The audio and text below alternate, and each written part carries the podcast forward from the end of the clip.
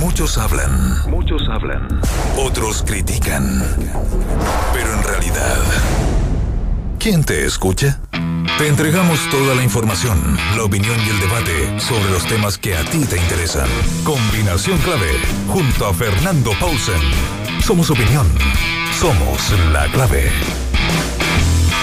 ¿Cómo están? Bienvenidos a Combinación Clave. Partimos de inmediato la eh, jornada de hoy con eh, nuestro primer invitado, Gabriel Osorio, que eh, tiene uno de esos casos eh, que pueden convertirse en eh, algo que se recuerde en las efemérides de este gobierno, porque él es el abogado demandante sobre el caso de las parcelas del subsecretario Rodrigo Villa. Recordarán ustedes que se conoció que el subsecretario había comprado unas parcelas a una persona que que había estado casada con un, eh, una persona de origen mapuche y por lo tanto había podido acceder a estas tierras que están eh, protegidas solamente para justamente esa etnia y eh, en la moneda nos han dicho muchas, muchas cosas de esto y las veces que Rodrigo Villa ha hablado ha señalado que todo está en orden, pero bueno, hay un ahora caso específico sobre estas parcelas del subsecretario. Gracias por estar acá, abogado. Muchas gracias, Fernando. A ver, eh, este es un caso de esos que puede de, alguna manera sentar un precedente respecto, a pesar de que no hay precedencia en, en- en- en los fallos eh, de la legislación chilena, pero puede sentar algún tipo de jurisprudencia respecto de eh, cuál es el verdadero objetivo de destinar un tipo de tierras exclusivamente a los mapuches. A ver, más que un precedente, eh, este caso eh, se sustenta fundamentalmente sobre jurisprudencia ya existente de la Corte Suprema, eh, que se refiere a la protección de lo que la legislación nuestra ha llamado tierras indígenas. Y ha señalado la Corte Suprema, y repitiendo lo que dice el artículo 13 de la ley indígena, en tanto que estas tierras no pueden ser adquiridas por personas que no pertenezcan a una misma etnia. Y que los actos y contratos celebrados con infracción a esa disposición eh, pueden ser declarados nulos absolutamente. Y así lo ha señalado la Corte Suprema también en diversos casos, y que incluso ni siquiera exige que exista interés para poder solicitar la declaración de nulidad absoluta. Así es que eh, este no es un primer caso eh, que se presenta ante los tribunales de justicia para que se pueda pronunciar sobre compraventas celebradas por personas que no pertenecen a una misma etnia como lo exige la ley y veremos si nuevamente se repiten los precedentes que al menos nosotros citamos en los fallos, eh, en nuestra presentación, en nuestra demanda que presentamos ante el juzgado de Pucón, eh, en que se solicita la declaración de nulidad absoluta de las compraventas celebradas por el subsecretario del Interior. A ver, partamos por, de alguna manera, el, el principio, el principio de esto, Gabriel. Eh, ¿Cómo puede una persona que no es mapuche acceder a este tipo de tierra? A ver, este problema existió históricamente en Chile. Y ha existido diversas legislaciones que han tratado de, dar solución a este problema de las tierras de los pueblos indígenas. Como usted ve en la demanda, nosotros hacemos una primera eh, eh, cita a la ley de 4 de diciembre de 1866 que bajo esa ley fue la que se declaró eh, la comunidad indígena de Mariano Millagual, en la cual se encuentran enmarcados estos terrenos.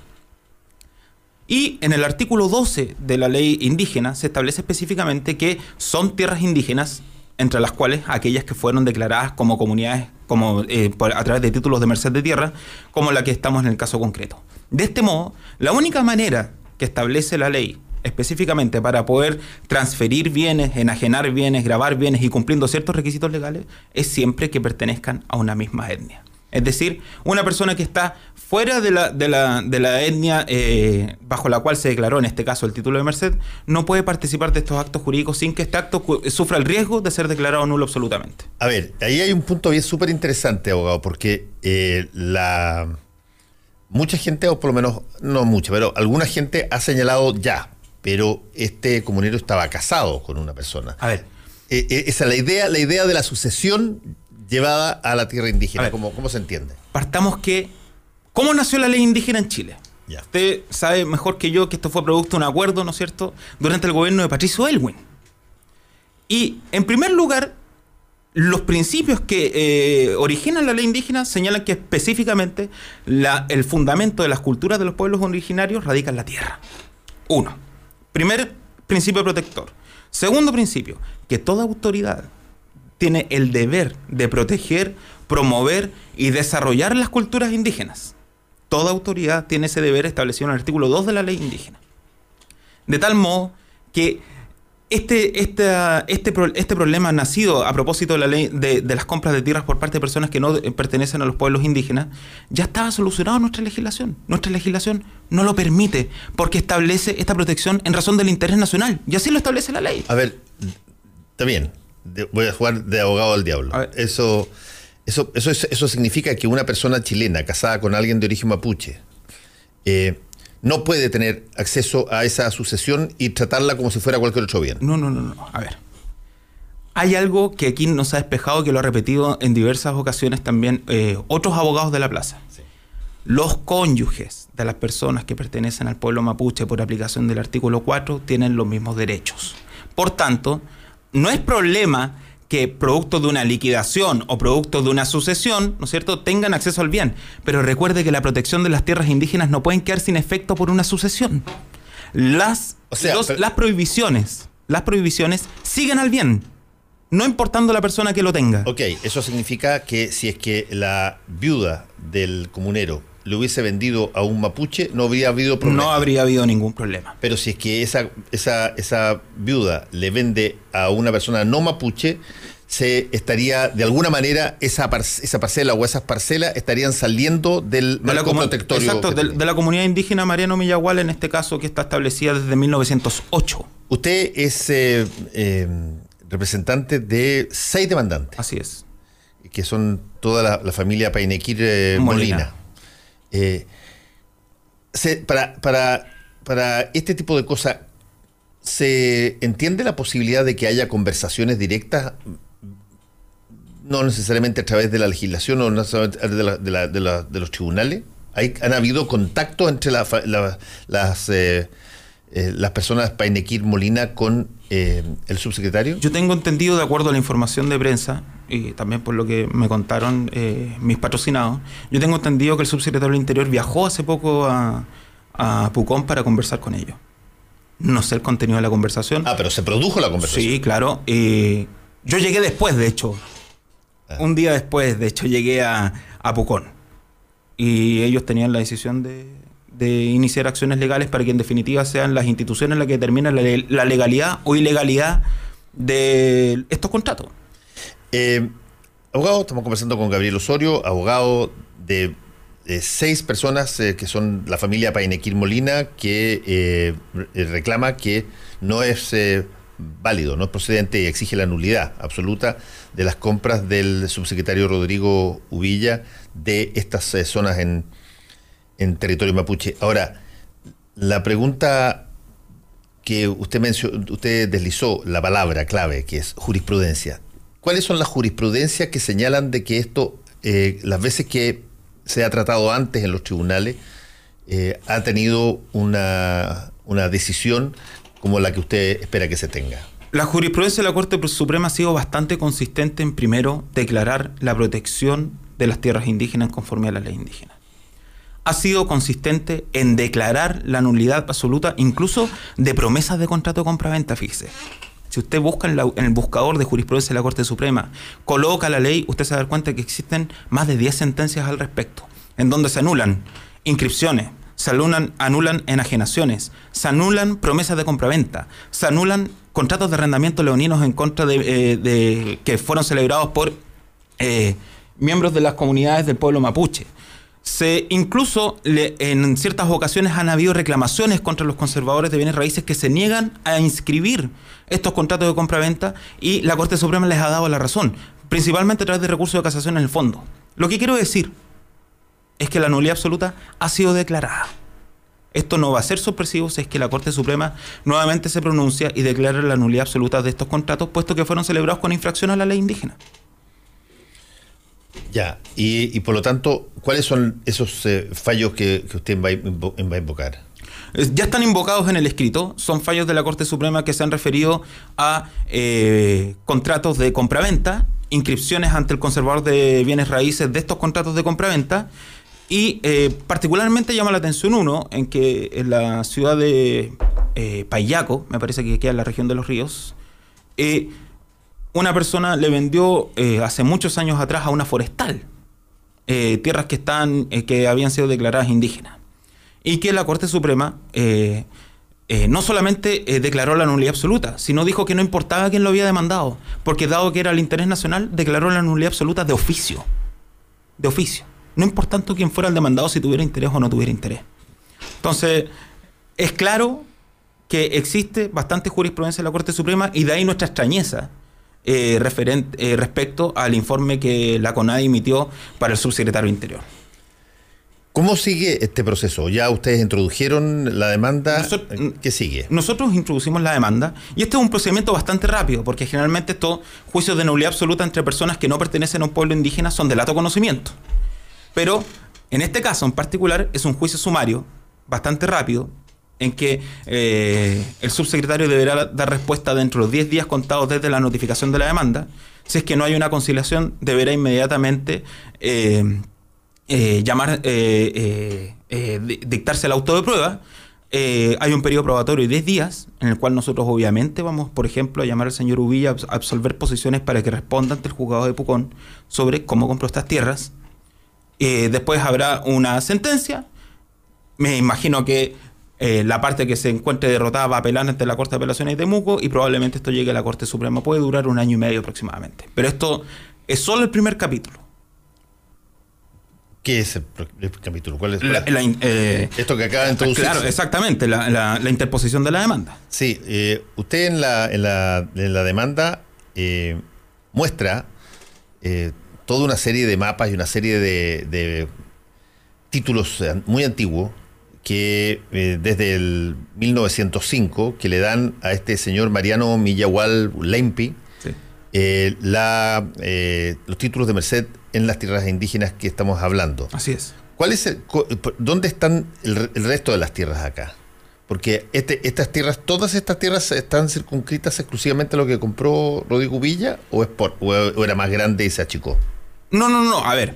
Porque lo que se vendió, entiendo de él, son... Eh, son, eh, son eh, un, grupo de parcelas que pertenecen a esa comunidad. O sea, yo tengo entendido de que hay otros dueños también de otras parcelas en, que se encuentran dentro de la comunidad y también que los actuales, ¿no es cierto?, herederos del señor Mariano Millagual, que en 1905 solicitó esta merced de tierra, también tienen dominio respecto de una parte de esa comunidad. Ahora, ojo, esta historia de la, de la del otorgamiento de título Merced desde 1908 hasta ahora, como, usted sabe que en el conservador de bienes raíces tiene que mantenerse la historia de la propiedad raíz permanentemente, incluso en los contratos del señor Uvilla aparece en la cláusula primera que estos lotes pertenecen a la comunidad indígena de Mariano Millagual. Entonces, ni siquiera va a poder alegar desconocimiento con, eh, de que estas, tierras se encontraban bajo la protección de la ley indígena. Tanto así incluso, discúlpeme que ahora me estoy acordando, que si bien la ley indígena es del año 1993, la Corte Suprema la ha aplicado con efecto retroactivo, señalando incluso que promesas de compraventa celebradas con anterioridad a la vigencia de esta ley indígena son nulas absolutamente por el interés nacional precisamente que eh, enmarca la protección de estas tierras. Eh, las personas que son sus, eh, sus mandantes en esto, eh, ¿ellos viven también ahí? algunos sí, tienen, tienen algunos su casa dentro de la comunidad. Si que procediera lo que usted solicita, que esto se, anule de unidad total, ¿quién queda dueño de esos de Mire, eso lo determina la justicia. En principio deberían volver a, la, manos de la viuda de don Jorge Painequir Molina, pero sin embargo nosotros dejamos abierta la posibilidad, señalamos que se, que se declare la nulidad absoluta de todo acto o contrato que, que la justicia estime para la protección de la tierra, pudiendo incluso quedar en manos de la sucesión de don Jorge Painequir Molina. Sí, porque ustedes también demandan a la viuda. Sí, es que sabe que, mire, la nulidad absoluta es una sanción civil, ¿no es cierto? Eh, y esta sanción civil produce efectos solo respecto a las partes. Entonces yo no puedo pedir la nulidad absoluta respecto del subsecretario del Interior o de la empresa del subsecretario del Interior y no pedirla respecto a la otra parte. Porque si no el contrato sigue estando vigente respecto a la otra parte. ¿Entiende? Y así se ha pronunciado la Corte Suprema al respecto. Todos los contratantes. Siempre, claro, claro. Porque para que produzca efectos la nulidad absoluta respecto a todos ellos, si no le sería inoponible la sentencia. Sí, ahí hay una, cosa que usted dijo que no lo había planteado yo, es que eh, además están eh, la viuda eh, demandada y está Guadalupe Moris Gajardo y está la sociedad, una sociedad de inversiones eh, que es justo el lugar donde quedan estas parcelas. Ya, y e, eso significa el, hecho de que sea una sociedad de inversiones Quetro Leufú limitada y que, que, tiene como activo esa sociedad. Exacto. ¿Tiene la tierra? Eh, sí, exacto. La, tierra está inscrita a nombre de esta sociedad de inversiones. Exactamente. Eh, y, y, esa sociedad de inversiones eh, opera con, bajo, qué, bajo qué lógica? Bajo la lógica de la ley de sociedades de responsabilidad limitada en este caso. Eh, el representante legal es el subsecretario del Interior y el año 2014, me parece, si es que no me falla la memoria, él eh, entregó en aporte estas parcelas a la Sociedad de Inversiones Quetroleufu, quedando, ¿no es cierto?, un resto que es otra parcela que eh, sigue estando bajo su dominio. ¿Cuál es la razón, no sé, práctica por la cual alguien mm, eh, necesitaría que una eh, sociedad comercial eh, sea dueña de las tierras que uno posee y no sea uno directamente. Mire, yo desconozco cuáles son las intenciones del subsecretario para sacar bienes de su patrimonio para colocarlo en sociedades que comparte fundamentalmente, tengo entendido, con su familia. debe ser alguna clase de estrategia, no sé si societaria, tributaria, lo desconozco y tampoco puedo emitir juicio al respecto.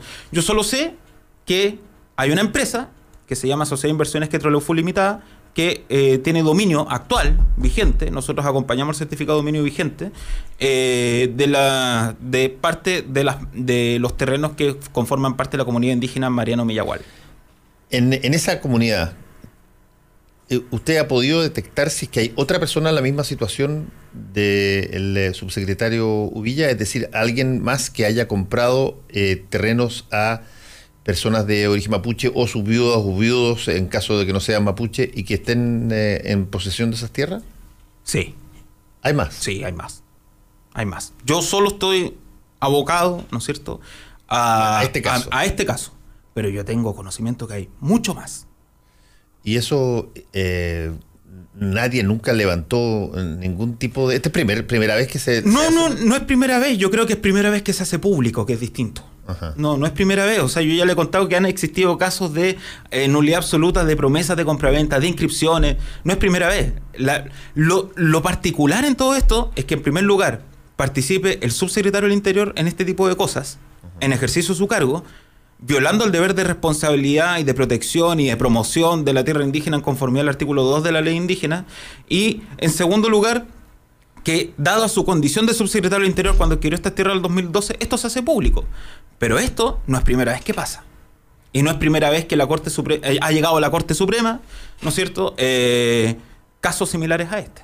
O sea, usted me dice, hay más casos de personas que no son de la etnia mapuche que compraron tierras que son exclusivamente para las personas de la etnia mapuche que están actualmente en posesión de esas tierras. Sí, e incluso esto, esto yo lo vi ¿ah? con, eh, con, con, estos ojos. ¿ah? que incluso antes se utilizaba la técnica del arrendamiento por 99 años prorrogable.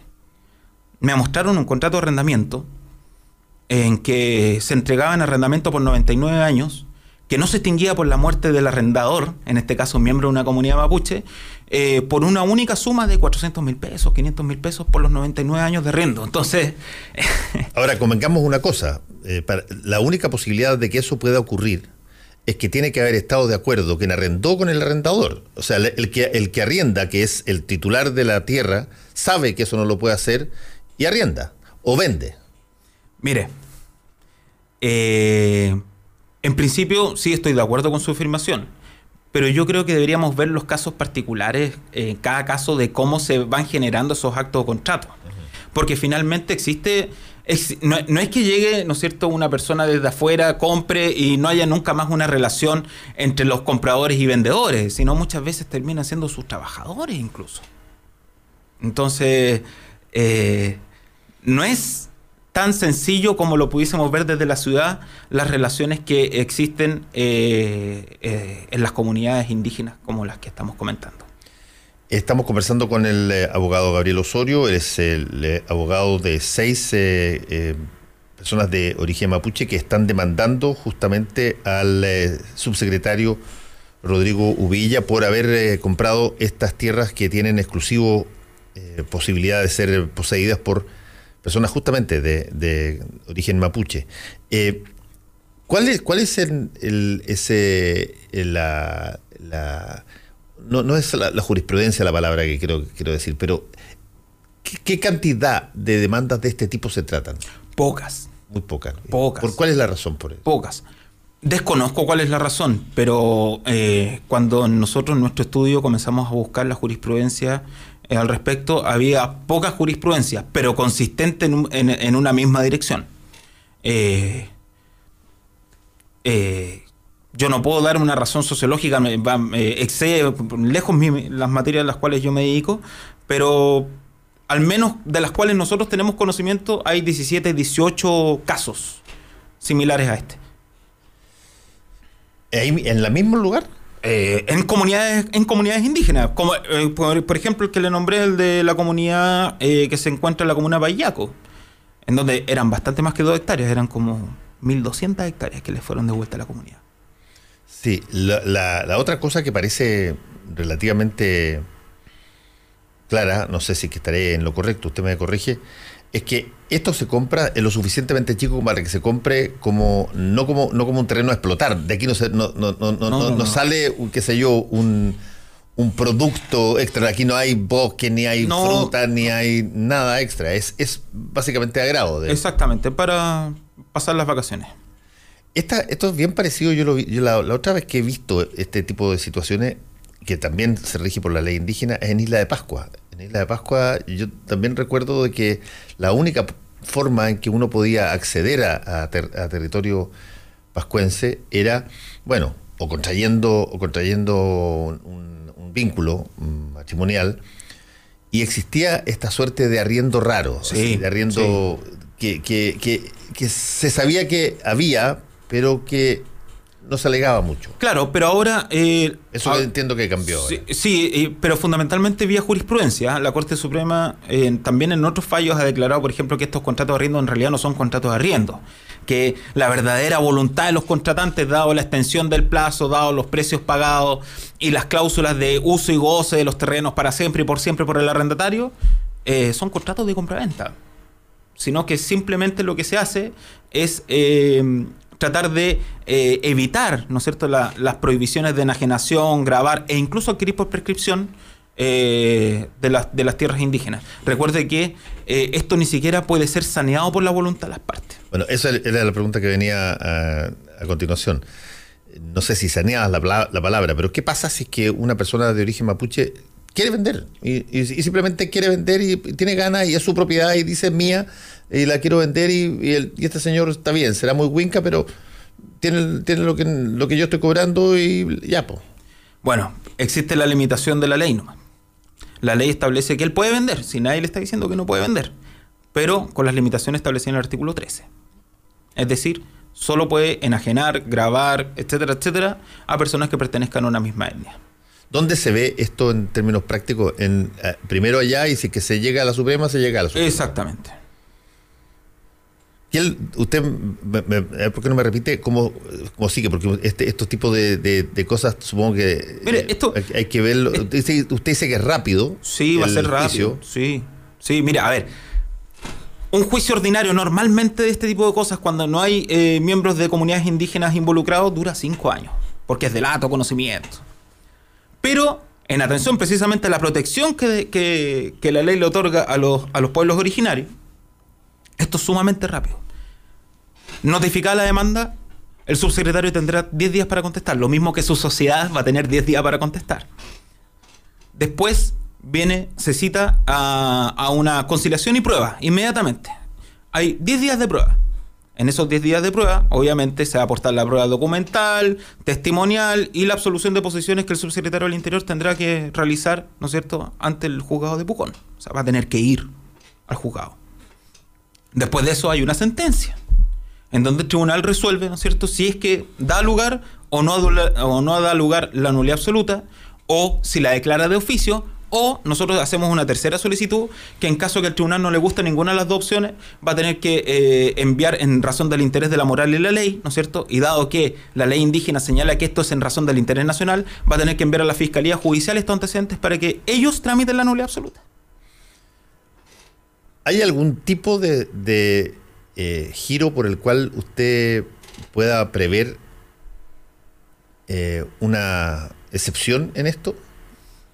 O sea, yo eh, hago una rápida lectura del informe de la CONADI y me imagino que bajo ese criterio se va a enderezar la defensa del subsecretario del Interior y de su empresa. Sí, porque yo, vi la, sí. la... Y todos vimos... Este, este, esto fue una cosa que denunció el periódico Interferencia. Así es.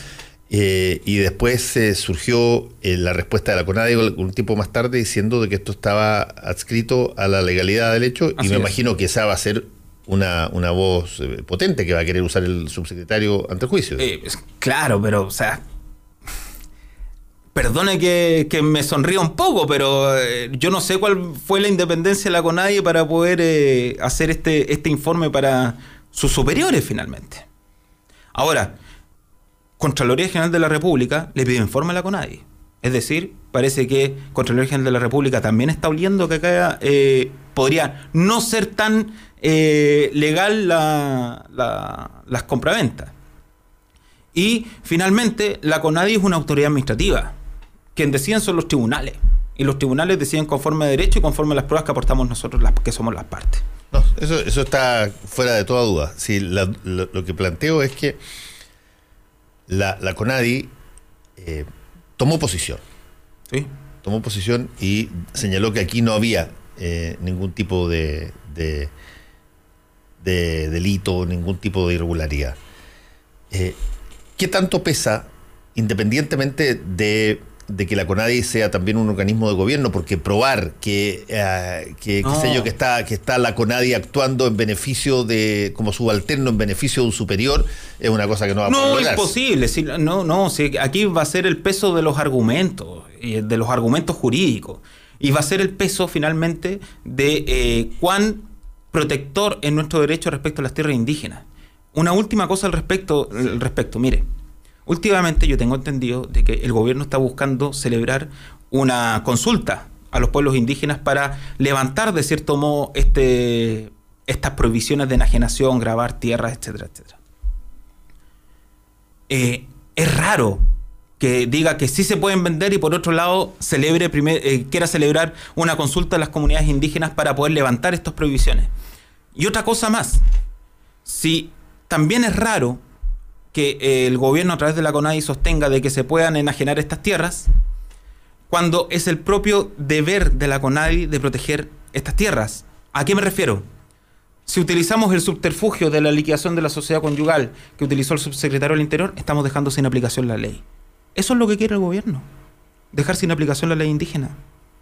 Que puedan eh, personas a través de liquidación de sociedad conyugal o sucesiones por causa de muerte, que incluso está regulado. Así que la letra de la ley es clara, pero más allá de eso, quieren dejar sin aplicación la ley indígena mediante eh, la utilización de estos subterfugios. Esa es una pregunta que hay que realizarse porque finalmente yo podría decirle a mis clientes, mire, sabe que no se preocupe, búsquese a, a una persona perteneciente al pueblo mapuche que esté casado búsqueselo. Liquiden la sociedad conyugal. Fíjese que de la liquidación a la, a la primera compraventa pasa poquito tiempo. Y de la muerte del señor Painequir a la segunda compraventa pasan cuatro meses. ¿Ah? Eh, un mapuche que esté casado, liquide la sociedad conyugal y cómprele todas las hectáreas que quiera y haga lo que quiera con las hectáreas porque total, eh, bajo esta forma evadimos la prohibición establecida en la ley indígena. ¿Eso es lo que quieren? O sea, quieren en definitiva dejar sin aplicación todo el sistema de protección que llegó al acuerdo de nuestro Congreso Nacional durante el gobierno de Patricio Elwin y finalmente proseguir, ¿no es cierto?, el conflicto mapuche. Porque finalmente ese es el problema de fondo, Fernando. El problema de fondo es que después vamos a tener una segunda generación o una tercera generación de los Painequir reclamando de que sus tierras fueron usurpadas. Y yo creo que el subsecretario del Interior debe haber, haber previsto el futuro conflicto que se está comprando, no él, sino Chile. Ese es el problema. Por último, eh, abogado, eh, es bien interesante lo que plantea porque aquí hay cosas de distinta naturaleza. Está la compra de este particular grupo de parcelas que están hechas, como usted muy bien dijo, a una sucesión donde una persona de, origen mapuche estaba casada con una persona que no era de origen mapuche y esa persona una vez que se hace de estas tierras las vende a un no mapuche, lo que estaría impedido por, la ley. Eh, pero lo que es interesante es que probablemente va a tener que hacerse referencia a muchas de las otras condiciones que usted dijo que existen de otras personas que hicieron lo mismo. A ver, esto es una demanda civil. Sí. Aquí no hay delitos involucrados. Los juicios civiles, ¿no es cierto?, solamente producen efecto respecto a las partes. Los juicios civiles, la sanción que se está solicitando es la nulidad absoluta. ¿Qué es la nulidad absoluta en términos prácticos? Retrotraer el estado de cosas al momento inmediatamente anterior de las primeras firmas de las compraventas. Eso es todo. Respecto de las otras personas, claro, o sea, eh, va a estar en las comunidades que eh, busquen asesoría legal o, que eh, tengan conversaciones que, con diversas personas para que ellos también puedan solicitar, ¿no es cierto?, este tipo de acciones legales. Ese, ese retrotraer lleva a que la viuda sea la dueña de las tierras sí. Y que la viuda no tenga los derechos que tienen todos los demás personas de poder vender esas tierras solamente sino a, personas es que, no, es, que, es que no es que tenga el derecho de... no, tiene, razón, porque, porque es una limitación, hay una, limitación. legal porque si es que no se podría uno básicamente apropiar de todas las tierras y cambiarlas, y cambiarlas, de, giro... Sí, eh, si usted lee la ley indígena, aquí hay leyes en Chile que tratan de resolver esta cuestión desde mediados del siglo XIX. Si esta comunidad fue formada por una ley de 4 de diciembre de 1866. O sea, el problema de las tierras de los pueblos ancestrales no es un problema de segunda mitad del siglo XX, es un problema histórico del país. Y que este tipo de actos celebrados por autoridades públicas, lo único que hacen es profundizar el conflicto. Gabriel Osorio, muchas gracias por haber estado con nosotros y vamos a estar atentos porque es bastante interesante y novedoso, por lo menos en términos de pública, este, este juicio que se viene encima. Muchas gracias. Muchas gracias, Fernando. Volvemos. Combinación Clave presenta El Mostrador en la Clave. La actualidad desde distintos puntos de vista. Un espacio para la discusión bien informada. El Mostrador en la Clave. Con el equipo de El Mostrador. Estamos eh, ya con eh, el mostrador eh, en la clave. Y tenemos, les quiero decir al tiro que tenemos unos libros para regalar que son, pero ya, el primero les digo al tiro, debe ser de los libros más impresionantes que yo creo que he leído en el último tiempo por, porque la investigación lleva a personas con nombre y apellido que dicen cosas sobre este tema que parece que fueran increíbles, porque no, son muy difíciles de conseguir. El libro se llama Sodoma, Poder y Escándalo en el Vaticano de Frederick Martel, que es el que está número uno en, en Europa eh, desde que se lanzó y que, de hecho se puso número uno también acá, en Chile. Eh, y que eh, es, una investigación de más o menos seis años y tiene más o menos 1.700 personas entrevistadas, de las cuales aparecen en el libro con nombre y apellido, deben aparecer unas 400. Arzobispos, cardenales, sacerdotes, todos hablando del mismo tema que ahí véanlo y es bien impresionante.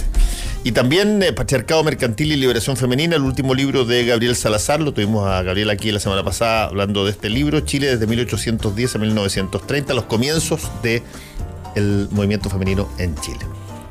Estamos, eh, ya saben, hashtag combinación clave y arroba me gusta leer CL. Eh, estamos ya en el mostrador. La clave, Natalia, ¿cómo estás? Muy bien, ¿cómo están ustedes? Bien, y Buenos días. ¿Cómo están? Oye, le hiciste la reseña del libro y me acordaba de un sketch del Club de la Comedia. A ver. Guatón Salinas de sacerdote. Entonces llega otro de los miembros ahí a, confesarse con él.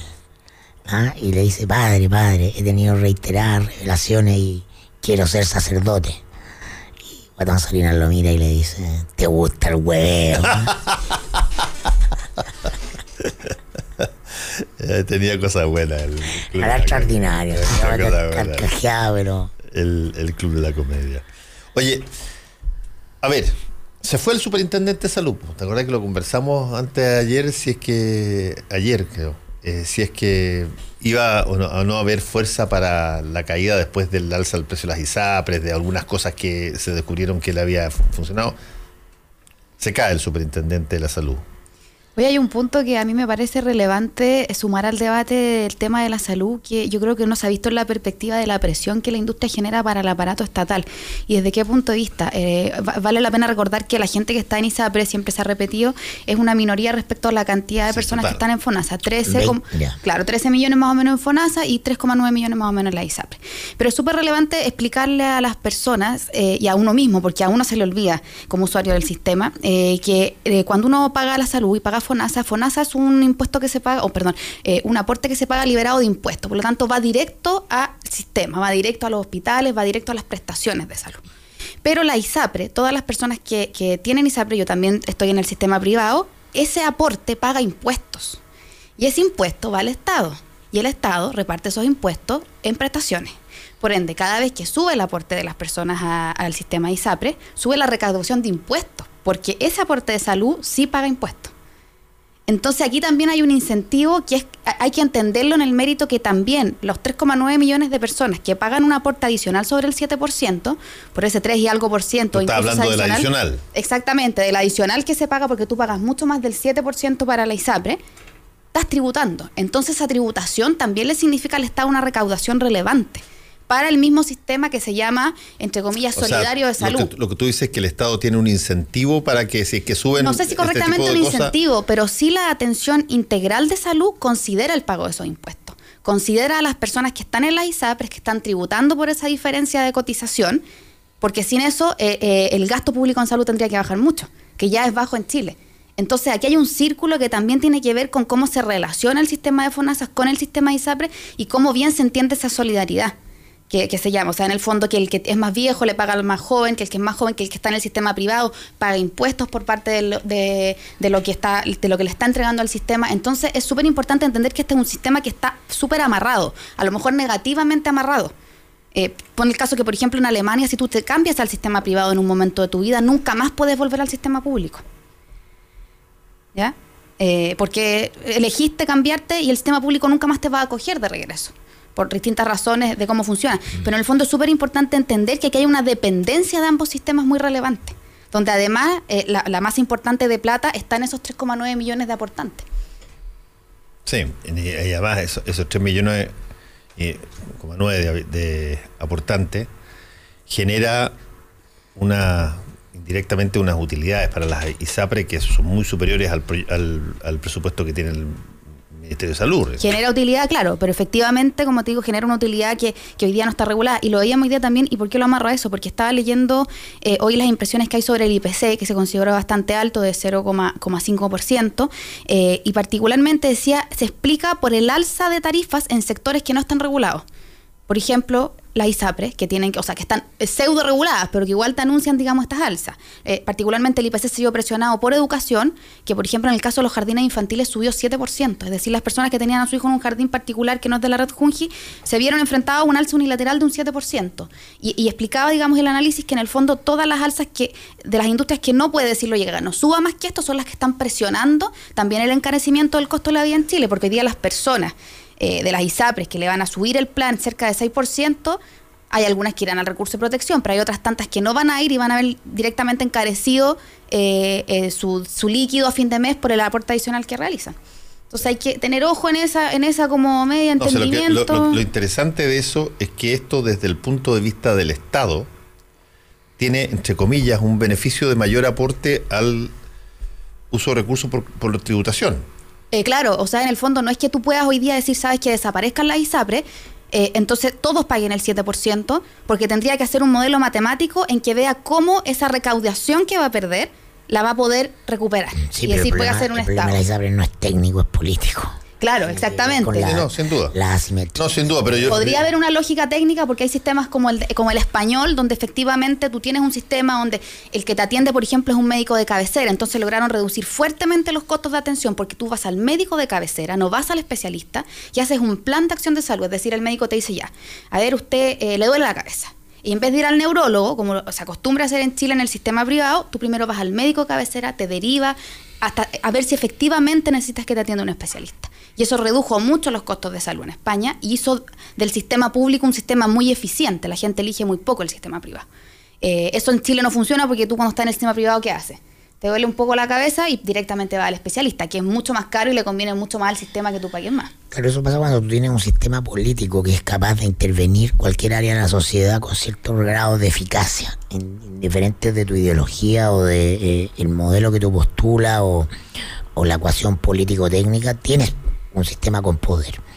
Eh, a mí me, interesa comentar respecto a la renuncia del superintendente eh, para eh, mostrar, más allá del juicio valórico respecto del, tema de la industria de, la ISAPRE, la incapacidad del sistema político hoy día de intervenir cualquier área complejo relevante más allá de ciertas medidas efectistas el eh, superintendente venía, eh, se va. ¿Por qué se va? Porque eh, emite este decreto circular que le da dos plazos de años a la ISAPRE para que se readecúen desde el punto de vista de la estructura financiera a la normativa esta de que no pueden cambiar automáticamente los a las personas de tramo. ¿no? Por factor de riesgo. Por, factor de riesgo. Eso está establecido como norma desde el año 2010 que los tribunales le vienen diciendo al sistema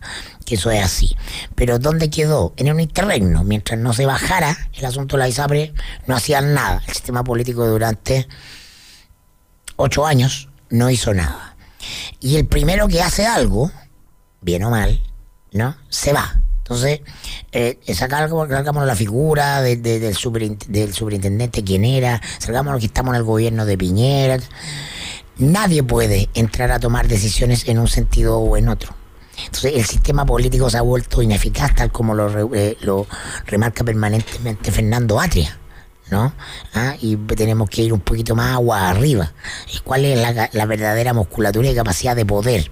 Ahora, los ciudadanos siguen instalados en la ilusión de que el sistema es capaz de reformar o transformar cosas eh, de manera importante que son hacer, hacer cambios sistémicos. Imagínate si, eh, porque mirado desde un cierto punto de vista, es el primero este superintendente ya que viene a ponerle, no te gustó el plazo de dos años, ponerlo en uno. Pero la medida que toma es impopular, porque en el sentido común, ¿no? Las ISAPRES eh, deberían ser forzadas inmediatamente a implementar esa medida, ¿no? Y la autoridad no puede ir contra el sentido común, es decir, no puede. Entonces, tú tenías una, una norma que finalmente venía a adecuar decía darle eficacia al sistema porque bajaba una normativa que ya estaba establecida eh, como principio por los tribunales de justicia, lo bajaba a, la, cuestión operativa. Eh, entonces, tú estás viendo que eh, el aparato político es incapaz. ¿no? De, en un sentido o en otro, ¿no? Yo no estoy haciendo un juicio de valor, no estoy ni a favor ni en contra, no me parece ni bien ni mal. Quizá yo estoy tratando de mirar un poco más de afuera, ¿no? Porque el próximo superintendente, ¿qué va a hacer?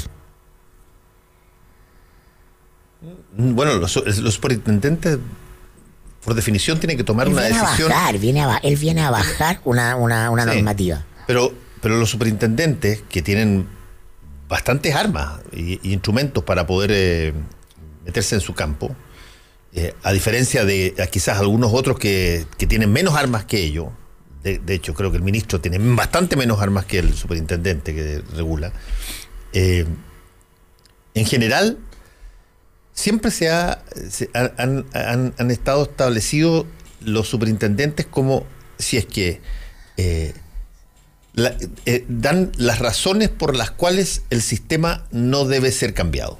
Yo, yo vengo escuchando a los superintendentes desde que partieron que explican en alguna instancia por qué tú tienes que mantener el sistema de las ISAPRES. O dicho de otra manera, si que a mí me dijeran que el superintendente es una, un funcionario que tiene como obligación explicarle a la ciudadanía por qué el sistema de ISAPRE debiera seguir funcionando como está, yo diría que es, una, es un porcentaje bastante alto de la pega que tiene.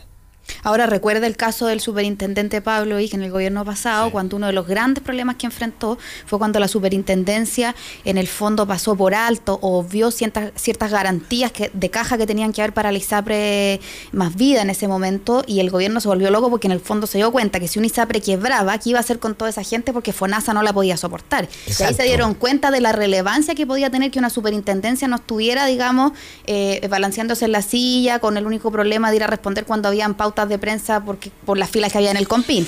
Eh. Porque dada la estructura financiera de la ISAPRE, la ISAPRE puede quebrar.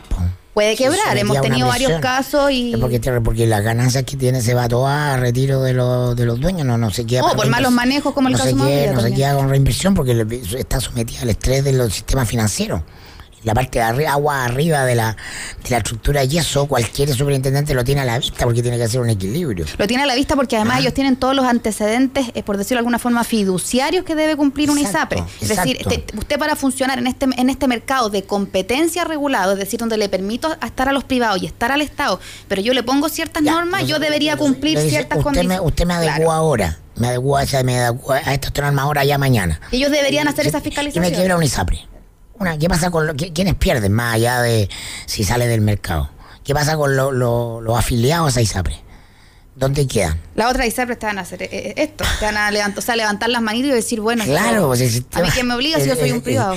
Yo entiendo la lógica de resguardar el sistema porque el, político se enfrenta a un, a un problema mañana el superintendente se, se agranda, se, se, construye un problema a él. Entonces, ¿dónde están puestos los incentivos? Para chutear, Para chutar la resolución, eso es lo que estamos viendo desde el 2010 hasta hoy día, ocho años, ¿no? El sistema es incapaz, no porque sean tontos, no porque no tengan, eh, eh, no se den cuenta del, del asunto, es porque eh, el, estructuralmente el sistema no es capaz de entrar a modificar el sistema en, en, en, varias piezas más allá de solo una medida. ¿ah? Ahí, ahí, tú necesitas la nueva ley de ISAPRE. ¿ah? Y repensar los modelos financieros y repensar esas cosas que el sistema no es capaz hoy día de repensar. Pero también hay que pensar que el sistema, pese a que es una minoría. El sistema político. Claro, no, no. Yo hablo aquí del sistema de ISAPRE. regulador. Eh, pero hablo de, que esto sirve también de un muy buen maquillaje eh, para un sector de la población eh, que con bastante esfuerzo hace este cambio, y digo bastante esfuerzo porque hay muchas personas que pagan adicional a lo que su porcentaje de salario les permite para estar en el sistema ISAPRE porque dice, bueno, que, este sistema privado me salve, me salve de la escoria que significa ir a una posta a esperar 10 horas, en caso que me tenga que operar de la rodilla, que no es algo auge y tenga que esperar 5 años, yo prefiero estar en el ISAPRE y hacer este esfuerzo adicional de pagar. Entonces al Estado también le sirve de alguna forma para que cierto porcentaje de la población considere que el sistema de salud para ellos al menos funciona, pagando, pero funciona. Entonces tampoco es conveniente que la gente huya masivamente de este sistema, como digo yo, un sistema de FONASA que no lo puede soportar. La gente que sale de ISAPRA FONASA, la otra vez hablábamos con algunas personas de la industria, es principalmente la gente que se quedó sin pega. Y en cuanto encuentran pega y han estado en el sistema privado, vuelven a contratar en el sistema privado, porque le tienen miedo al sistema público no se atreven y no creen que el sistema público sea capaz de proveerle algo básico que parecen los derechos eh, civiles y ciudadanos, que es eh, entregarte salud de mediana, de mediana calidad. Sí, bueno, todo esto a raíz de la renuncia del subsecretario de superintendente. Salud. Superintendente, perdón, el, superintendente de salud, que presiona inevitablemente por ango por manga al ministerio, porque si bien no, no son cargos distintos y el sector está con una con una lupa, yo creo. con una olla a presión. Con una olla a presión bastante grande. No solamente, por cierto, por el tema de las ISAPRES, sino que también por todo el tema de la de los hospitales públicos, de la situación ahí, por las intervenciones del propio ministro. El sistema está colapsado hace años. Sí, está colapsado. Y estamos con eh, estamos la estructura del sistema, no la atención de fulanito o sutanito, ¿no? En términos de sus lógicas de financiamiento, de, equilibrio. Yo creo que eh, el, además el, tema de la, del proyecto le dice está trazado no solo en este gobierno. ¿ah? Y la recordemos que el gobierno anterior no fue capaz de... Eh, establecer uno porque el ministerio así, porque esto requiere más recursos del Estado. Si tú quieres dar una solución relevante, requiere más recursos del Estado y el Ministerio de Hacienda siempre te va a decir que no. Porque es un Estado que recauda poco, porque Chile, Chile se paga, los que más tienen pagan muy pocos impuestos. Claro. ¿Ah? Entonces ahí vamos a los otros problemas políticos. No hay solución. No hay solución real. ¿ah? Hay, solo hay posibilidad de medidas parches. Ahora, hay, se ha empezado a hacer eh, de alguna manera una suerte de ostentación de personas con relativamente buenos recursos, incluyendo el presidente de la República lo dijo, de declararse que ellos eh, están en FONASA.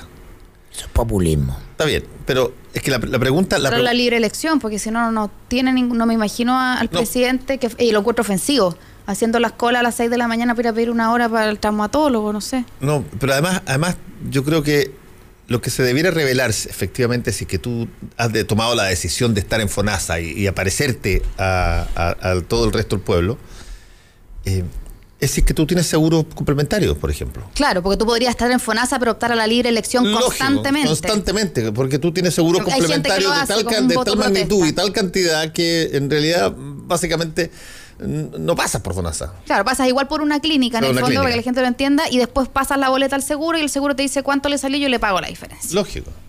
Entonces tú tienes seguro complementario que, por cierto, no lo puede tener el 99%, no, como a uno, como a dos de las personas que están asociadas a FONASA. Sí, porque si no es totalmente inviable aclarar eso. Si tú tienes una prestación de alto costo que no esté en el auge eh, y que te signifique estar internado y inventarte, caíste y justo se me ocurrió a mí a la persona que tenía FONASA y no tenía prestación llevarla a la clínica y que esté 20 días en la UCI, eso es una tragedia económica. O sea, no es, mire, puede que me... Es una tragedia económica. Puede ser cuentas de, no sé, de 500, de 60, o sea, van a ser millones de millones de pesos en una cuenta que vas a firmar un pagaré y te va a condenar de por vía a, un proceso judicial de cobro. No es una cosa de voluntad, a no ser que esté en ley de urgencia y haya estado en riesgo vital, pero si era algo que se podía solucionar en otra parte de un hospital público, tienes que ir ahí, en el fondo, a no ser que tengas, como bien tú dices, el seguro complementario y lo vayas a activar una vez que te llegue la, la pregunta de todas las personas que ganan muchos recursos y que ostentan estar en FONASA, eh, es, a ver, muéstrame tú los seguros complementarios que tienes, porque tú, tienes tal, tal tipo de otras variables y herramientas para acceder a, a la salud de una manera desigual, que, que al final el que tú estés en FONASA puede efectivamente ser trivial. Pero bueno, ese es el tema. Vamos a decir, en un triste silencio. Nadie, nadie puede decir algo que diga esto estaba va, como para algo mejor. No, pero eh, es una cosa interesante. Otra, otro tema que lo podríamos tocar, eh, habló Frey. Hacía tiempo que el presidente Frey no daba una entrevista eh, larga y tocó el tema de la muerte de su padre, que es una cosa más o menos delicada porque se ha sabido que hay diferencias al interior de la familia respecto de esta situación y sobre todo cómo proceder al respecto a quién eh, cargar los, dados en algunas cosas. Frey siempre ha sido reticente a cargarle toda la responsabilidad al subsecretario Luis Castillo, como sí lo ha hecho otro sector de su familia y su hermana Carmen. Y sin embargo, Frey en este caso le carga toda la pata, así, pero encima muy fuerte, al Hospital Clínico de la Universidad Católica, en general, no a personas individuales. La institución. Luis Castillo fue parte de la Católica. Por eso te digo. no, pero es que, es que no. la diferencia está en que la, la, crítica va con nombre y apellido. Luis Castillo fue. ¿Qué, cargo tenía en la Católica? Tenía. no me acuerdo cuál era exactamente el cargo, pero tenía un cargo en la Católica. Pero la, la diferencia está en que hay personas que señalan a Luis Castillo, él, como responsable de algo, y Frey dice no, no es, incluso dice esto es como qué sé yo, cargarle la pata, la, la, la, mano. Sí, dice que un volador de luces. un volador de luces.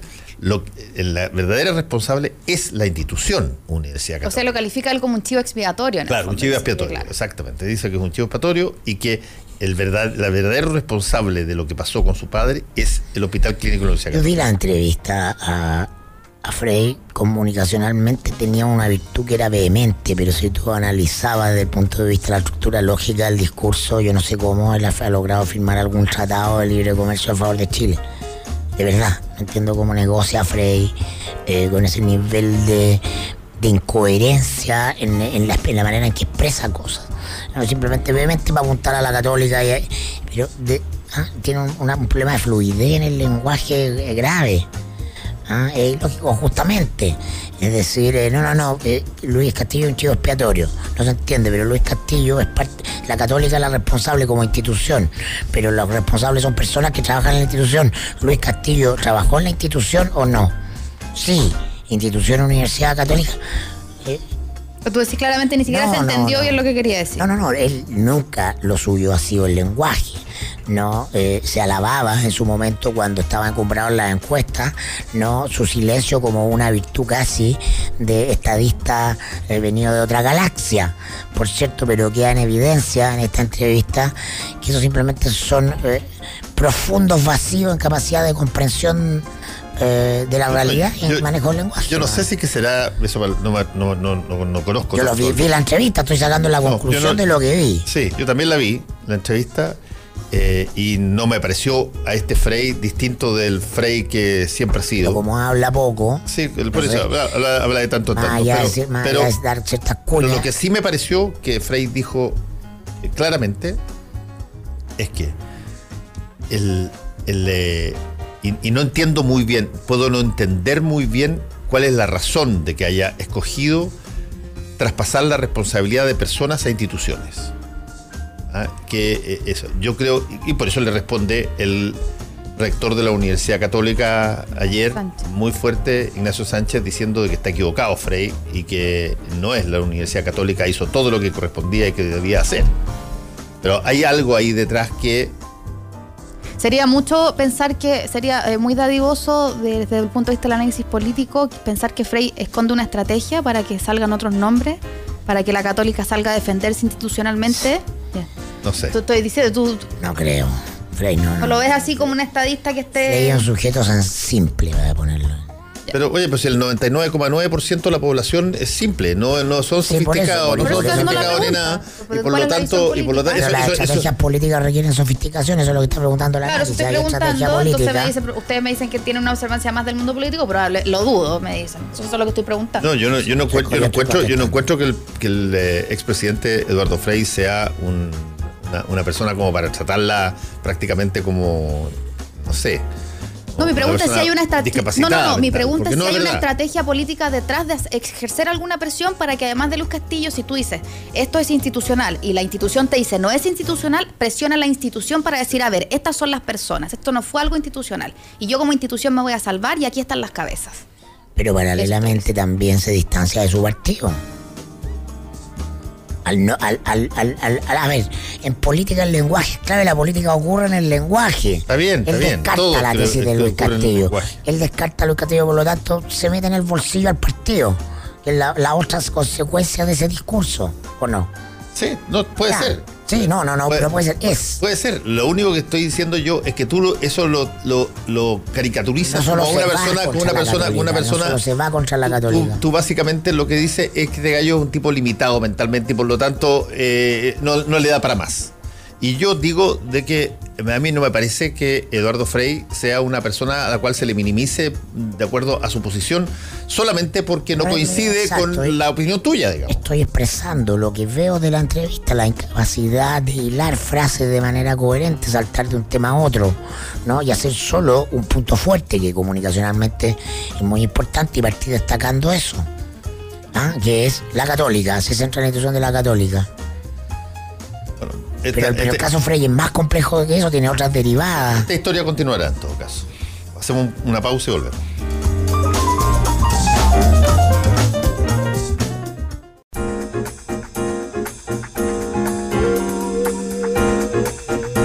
Estamos de vuelta con eh, el eh, mostrador eh, en la clave. Oye. Oye, quiero, te quiero interrumpir, que patúa yo. Patúa totalmente. No, toma, toma, el control, por favor, Natalia. Toma lo que pasa que quiero decir, no voy a revelarla porque son razones privadas las que estábamos conversando en esta pausa, ah. pero estábamos hablando de lo inmanejable que son algunas circunstancias de la vida y yo estaba pensando qué tan inmanejable se está volviendo la reforma tributaria. E, e, es manejable, es manejable. Ahora dicen que la DC eh, va a negociar. Yo, eh, desde mi ignorancia de la observación de la arena política en profundidad, decía que cuál es el canje que le van a ofrecer a la DC si finalmente al parecer van a, votar a favor, pareciera en las últimas horas que había un pololeo más cierto, no me cuadra que sea solamente por los impuestos regionales, entonces realmente esta cosa se está volviendo un, moño vieja, como dijo la Marcela Jiménez ayer en, un comentario. Y a mí, yo, yo la verdad que me, declaro como incompetente, o sea, políticamente estrategia está clara hace rato, lo hablamos el otro día con Giorgio y de antes. El gobierno se va a perder eh, la idea de legislar en la comisión. Es un voto lo que falta. Pero es que no hay tanta certeza en las últimas horas. Perdona, en la comisión da lo mismo, porque la verdad verdadera es en la, sala. Sí, pero, Claro. pero, pero- la pero que, comisión pero que se acepte la idea de legislar, pero que se acepte la idea de legislar va a el causar ruido. punto es. No, ahí se va a rechazar.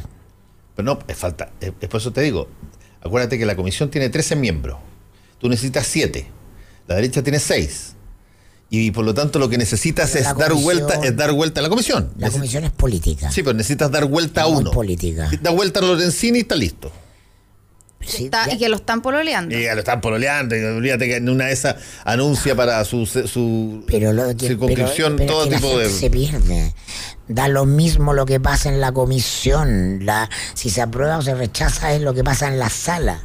Y ahí la estrategia del gobierno es pirquinear los votos que tiene que tener contado de quiénes son y está haciendo esa oferta Bueno. para que no se la puedan rechazar. A los que tiene que hacérsela por algo Maldonado presidente del Partido Radical sale el fin de semana no abriéndose a la colaboración con el gobierno. O, o habló porque sí Maldonado el fin de semana. No. está dando una señal. Yo- Ahora, Há- háganme una buena oferta. ahora, eh, mis incentivos no están en estar en bloque con la oposición eso es lo que está diciendo Ahora, Mirko, ¿qué opinas tú respecto a que efectivamente se logre el pololeo de este voto en la comisión, eh, se logre la idea de legislar, se apruebe la idea de legislar, que, eso, eso podría generar nuevamente una presión sobre la ADC, una presión, o, o lo observas como eh, una cosa que tú dices, sabes que esta cuestión va a pasar, se, se aprueba o no se aprueba, y en realidad lo mismo, y volvemos al punto que da lo mismo porque tú crees que el, el verdadero pirquineo está en la sala. po, al final todo pasa pero la, pero la clave es la sala Sí, pero yo, Ahí el gobierno está una- aplicando la estrategia de, no de los bloques, no de la DC, de algunos diputados DC que están inclinados y a los que hay que hacer una buena oferta y los radicales. Ya la, la es la misma, es decir, entonces va a depender de la presión que tenga la oposición sobre esos parlamentarios, pero No. muy poca. Yo, yo discrepo contigo, Mirko, en, en- en la minimización de la idea de legislar, por dos razones. Una, porque ha sucedido muchas veces antes. Eh, la- las oposiciones, Chile Vamos cuando era oposición, o como se llamaba antes, eh, muchas veces quitó la hora de legislar y explicó por qué. Y es porque cuando tú te presentan un proyecto, y lo han dicho varias personas, cuando presentan un proyecto, Tiene que estar conversado. no, y que, y que, y que está conversando, todo lo que, como sea. Tú, tú puedes modificar determinadas cosas si acepta la ley de legislar y otras cosas no las puedes modificar porque forman parte de aquello que se aprobó. Y por lo tanto, esas personas que dicen, mira, eh, apoyemos la idea de legislar y después cambiamos todo en, eh, en la sala, eso no pasa. Tú puedes cambiar determinadas cosas que no forman parte del núcleo que se aprobó la idea de legislar. Y si es que, ese, y si es que esa esas cosas que están en el núcleo de lo que eh, se presenta en el proyecto son las que, eh, mm, las que las que no logran convencerte de que la cosa va a salir bien, no vas a, a O dar sea, la idea de legislar. Fernando, en sala no tendría ningún sentido que se aprobara la idea de legislar, eh, estuviera esto en, en debate y se finalmente se desdibujara la intención del gobierno de reintegrar el sistema. Pierde todo sentido el proyecto. No, la reintegración es clave. Por eso te digo, si eso, eso eventualmente se desdibujara en el, bajen en el un- debate. Bajen un poco desde las ideas y el debate y estas grandes cosas. Esto es prosaico. Lo explicó, para eso invitamos el otro día a Giorgio Jackson. Lo explicó. Ese día, a la hora de votar, van a retirarse tres o cuatro diputados tomando el celular para afuera para no aparecer no estar en sala. ¿Ya?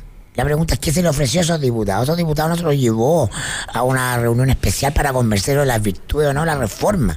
Se le hicieron ofertas en sus regiones. Obviamente, que es lo que partí Ya. diciendo yo, porque también Eso se podría aprobar la idea de legislar. Pero, pero Pero la idea de legislar es conceptual. Pero de igual hay ofertas por medio la en co- ese voto. Tiene que ver con la Gratuita. comisión. Ah, claro, tiene que ver con lo que aparece ante la opinión pública. Pero después, la verdad verdadera. hagamos una apuesta. La verdad verdadera una es apuesta.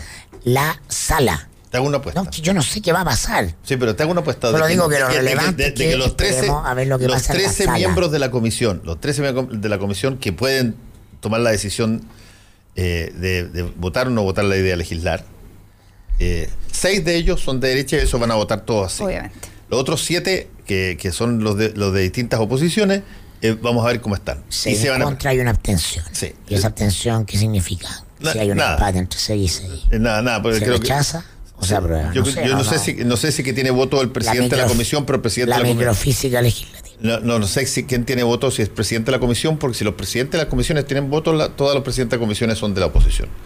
Eh, pero la, la, la pregunta es que yo creo que no se va a producir en este caso el llamado a última hora, la salida a la. porque está, hay muchos ojos vigilando eso hoy día. Y ahí vaya a tener que hacerlo de otra manera, vaya a tener que hacerlo pam pam vino vino. ¿Sabes qué? Yo estoy por la idea de legislar, creo que no, te, lo, planteo de otra manera. Si no, caemos en el obstruccionismo y, esto terminamos convirtiendo al gobierno en una víctima y por lo tanto hay que dar la idea de legislar. y se yo, yo, quiero ser coherente con mi idea de que la oposición está en un estado de descomposición grave, sobre todo el Partido Demócrata Cristiano no hay liderazgo. Sí, verdad. ¿Ah? Ahora alguien le va a pedir explicaciones. No creo que, que, eso haya, eh, opere en bloque la oposición necesariamente con fuerza sobre aquellos eh, que quieran ser díscolos. Ahora, como, como hablamos acá... La tendencia al discolaje viene acrecentándose en la política chilena hace mucho rato. Solo, va, solo crece. Ahora, Mirko, como lo eh, hablamos aquí, tú y yo, con Federico y con Héctor Cosio, en la semana pasada, eh, la jugada que hizo el gobierno de generar, generar una suerte de invitación a los presidentes de partido para que todo el país viera que el gobierno, en la forma del presidente de la República, se allanaba a conversar en términos individuales con ellos para tratar de lograr puntos de acuerdo. Y que si es que se lograban puntos de acuerdo era pura victoria del gobierno. Y si es que no se lograban puntos de acuerdo quedaba la oposición como obstruccionista, como penca, como eh, negacionista de todo, eh, ya empezó a funcionar. Ayer salieron eh, las las voces en el Parlamento señalando de que qué lástima que después de que el presidente ha hecho todos los esfuerzos, etcétera, etcétera, no vaya a abrirse la posibilidad de, eh, de que se consensuen estas reformas y por lo tanto creo que desde ese punto de vista, a ti que te gusta tanto eh, decirlo, comunicacionalmente el presidente ya ganó. Pero imagínate la ganancia comunicacional si logra la aprobación en la comisión logramos finalmente un acuerdo y salir a casi como por una jaula de palomas blancas que por, se van por eso te digo, esto es win-win para si que tú logras la, aprobación en la comisión eh, comunicacionalmente, bingo, extraordinario, fantástico. Si tú si a ti te rechazan la idea de legislar, ¿qué más hicimos? Inventamos cosas. El ministro dijo una cosa acá, lo recibí en la moneda, vinimos a conversar. Exacto. Discrepo. Tal cual, tal cual lo ¿Crees que, pierden en una de las pasadas? Creo que hay que mirar la cosa un poco más arriba. El, eh, la derecha lo ha dicho claramente. Ya, si no es nuestro proyecto, tal como nosotros lo, pusimos mejor que no se haga. Pero yo creo que eso. están diciéndole los empresarios. eso te iba a decir. La reforma tributaria tiene un público. No es la señora Juanita, no es la señora del almacén, el señor de la zapatería. Es la Sofofa y la CPC ¿ah? y los grandes empresarios. Ese es el público para el cual Piñera prometió primero rebaja de impuestos. ¿ah? A los meses dijo que no era posible la rebaja, pero que iba a mandar una serie de, medidas en la, en la modernización, ¿no? justamente para volver al sistema actual, actual no entero. ¿ah? Porque lo, lo, lo que les interesa es integración. Eso es clave. Sí, porque les permite en el fondo pagar menos impuestos. Eso, vulgarmente. Exactamente. Por indirectamente paga menos ya no puede ser directamente, no puede ser eh, la promesa de campaña tal cual de 27 a 25 horas. Eh, claro, eh, probablemente, no hay una cifra. Ahora en qué están, ahora están en, una, ahora en minucia. Y ahora entonces que va a un proyecto que todos saben que no va a poder ser integrado. No, no va a poder ser integrado, eso, eso no, no va a pasar. ¿No? Es claro, yo digo, y si eso no pasa, ¿qué promesa le cumple al empresariado? ninguna, po. Si por eso que te está diciendo a Suet, que es el más cercano a Piñera de todo el mundo empresarial. ¿Saben qué? Mejor. Así mejor no. Así mejor no. Ya está claro. El, sigamos haciendo el, objetivo que era una señal para que ese sector invierta ya, ya se perdió. Sí, pero eso, eso Ahora, ¿cómo te pega lo dice Rodrigo Vergara el domingo.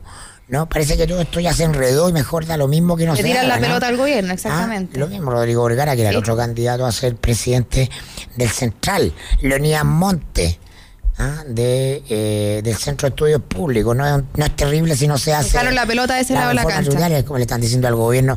El público objetivo de la reforma. Ya lo perdió. Su sector le está diciendo, ¿sabes qué? Mejor ya. Tal Entonces, ¿y ahora qué? Y ahora Piñera quiere piquinear unos puntitos en lo que tú decís. Pero eso es menor en relación a lo otro. Lo otro ya no fue. El objetivo de la reforma tributaria, que era incentivar la inversión en la lógica del sector y en la lógica noventera. No, eso lo aniquiló, el, eso lo aniquiló el presidente Piñera cuando dijo que no iba a haber rebaja a la y eso Era, y eso era lo relevante. Y entonces ahora estamos discutiendo, como dicen los abogados, cosas accesorias. No, no, yo estoy de Accesorias como un punto político, capacidad de gestión del Es que a mí igual me parecería muy extraño. Pero son cuestiones menores, ya no, fue ya la Del punto de vista de la imagen eh, del gobierno, me parecería muy extraño que ellos se convenzan de la idea y cómo atajarían ese, ese incendio respecto a decir ya, esta, esta reforma se desdibujó, ya no es la reforma que efectivamente quería nuestro público, que es el empresariado, me la voy a guardar en el cajón y veremos después qué hacemos. ¿Cómo tú amarras eso a lo que hiciste en la campaña, a decir cómo lo reconoce como un fracaso abiertamente, es decir, cómo estás leyendo esa, esa, eventual contingencia. Pero Natalia, te lo, te lo vuelvo a repetir, la forma en que eso va a ser enfrentado comunicacionalmente va a ser echarle la culpa al obstruccionismo de la, de la, de la, oposición. Todo. No va a decir de que, de que el problema pasó porque cambió de opinión el presidente y decidió no bajarle los. Pero hay un público, como decía Mirko, ese público objetivo que le va a ir a pasar la boleta y le va a decir a mí no me importa comunicacionalmente como tú te expliques, pero no me cumpliste la promesa. Y esos son los empresarios. Sí, y eso lo, decir, si tú te la llevas para la casa, no cumpliste va ni siquiera salvo dos columnas en un Y eso va a dejar muy dañado la raíz en ese mundo. Sí, y, eso, lo va, y eso lo, y eso lo va, y eso lo va a pasar en dos columnas en diarios que nadie va a leer y en, qué sé yo, una, una opinión en T13. Ojo que yo creo, estoy, estoy de acuerdo con lo que dices tú, pero ojo que el efectismo de, las de las molestias a veces empresariales tienen que ver con cosas que sí afectan al país, como por ejemplo cuando un proyecto te dice, bueno, si no me cambia la regulación ambiental como vimos ayer, yo me llevo 3 mil millones de dólares de inversión. Eh, y como hemos visto, por ejemplo, en los últimos informes de estos días, que eh, eh, el alza de la masa salarial ha sido nula. O sea, los sueldos no se suben. Eh, y como hemos visto en un montón de empresas que están tratando de flexibilizar contratos a modo de que los contratos no sean mayores de 6 horas diarias para no tener efectivamente responsabilidades con, trabajadores que se califican de temporales. Ojo que de repente eh, eh, y lamentablemente los comportamientos empresariales de la comodidad con el gobierno van efectivamente afectando a, los trabajadores, a las masas salariales, a los números de se está desafectando el gobierno, ¿no? Y los ciudadanos también, según lo indican las encuestas, eso van caída. ¿Ah? Si podemos tener a fin de año el escenario de un gobierno solo. Porque si pierde el apoyo ciudadano y pierde el apoyo de los empresarios, los candidatos del sector van a correr a pesar del gobierno. Claro. Es lo más probable que ocurra, además es la tendencia inercial que viene presentando el, sistema político hace años. Es lo que pasó en el gobierno de Chile, si tú lo miras también desde la lógica del poder y no del, del, del debate de gobierno-oposición de la semana en el Congreso. Sí, pero te repito, yo creo que estamos, yo creo que yo creo que el gobierno sabe exactamente cuál va a ser el resultado o, percibe cuál puede ser el resultado de lo que importa en la reforma tributaria. Ya el presidente dijo que no iba a haber eh, rebaja a las empresas de impuestos y eso se lo compró ya, es, costundido. Eh, y ahora todo lo que consiste es cuál va a ser la explicación después de lo que pase mañana para el gobierno es importante que se apruebe la idea de legislar porque eh, te puede, permite finalmente, si eso ocurre, eh, atravesar la valla de la musculatura política para eh, gestionar un gobierno que les es adverso. Tiene minoría en ambas cámaras de cara a una cuestión que sí va a ser imperdonable desde el punto de vista de la opinión pública, porque está instalado entre las prioridades que es la reforma previsional. Si las ISAPRES causan indignación. Y ahí acuérdate cómo va a terminar eso. ¿Ah? Acuérdate cómo va a terminar eso. Acuérdate, acuérdate te, lo, te lo vuelvo a afirmar. Va a terminar con bonos. ¿Qué es lo que dijiste tú? Si el desencanto es tan grande, va a terminar, con, la, con, bonos. lo que se calificaba como Eso lo puede hacer para la reforma para la reforma de pensiones el presidente de la República, pero no lo puede hacer para los impuestos. No puedes tirar bonos para los impuestos, pero sí los puedes tirar para las pensiones. Y si es que de repente eh, quiere reelegirse y, ve que no va a salir por la vía de la negociación porque es inaceptable para la oposición de su reforma de pensiones, va a tirar bonos. sin asco, de la noche a la mañana.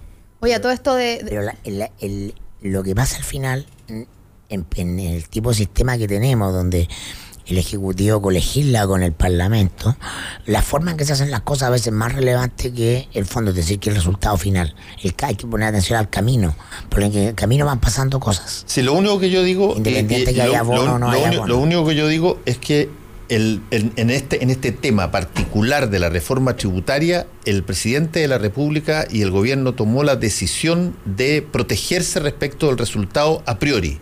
Y por lo tanto te va a argumentar, si es que tiene los votos, de que eh, Chile hizo una buena decisión y son patriotas los, los diputados que votaron a favor de la idea de legislar. Y si es que no te dan la idea de legislar, ellos son lo más cercano a lo antipatriota, eh, eh, obstruccionista, y el, gobierno es una víctima de esta cerrazón. Ya, pero en eso no hay noticias, esos son los guiones habituales de cualquier gobierno en este escenario.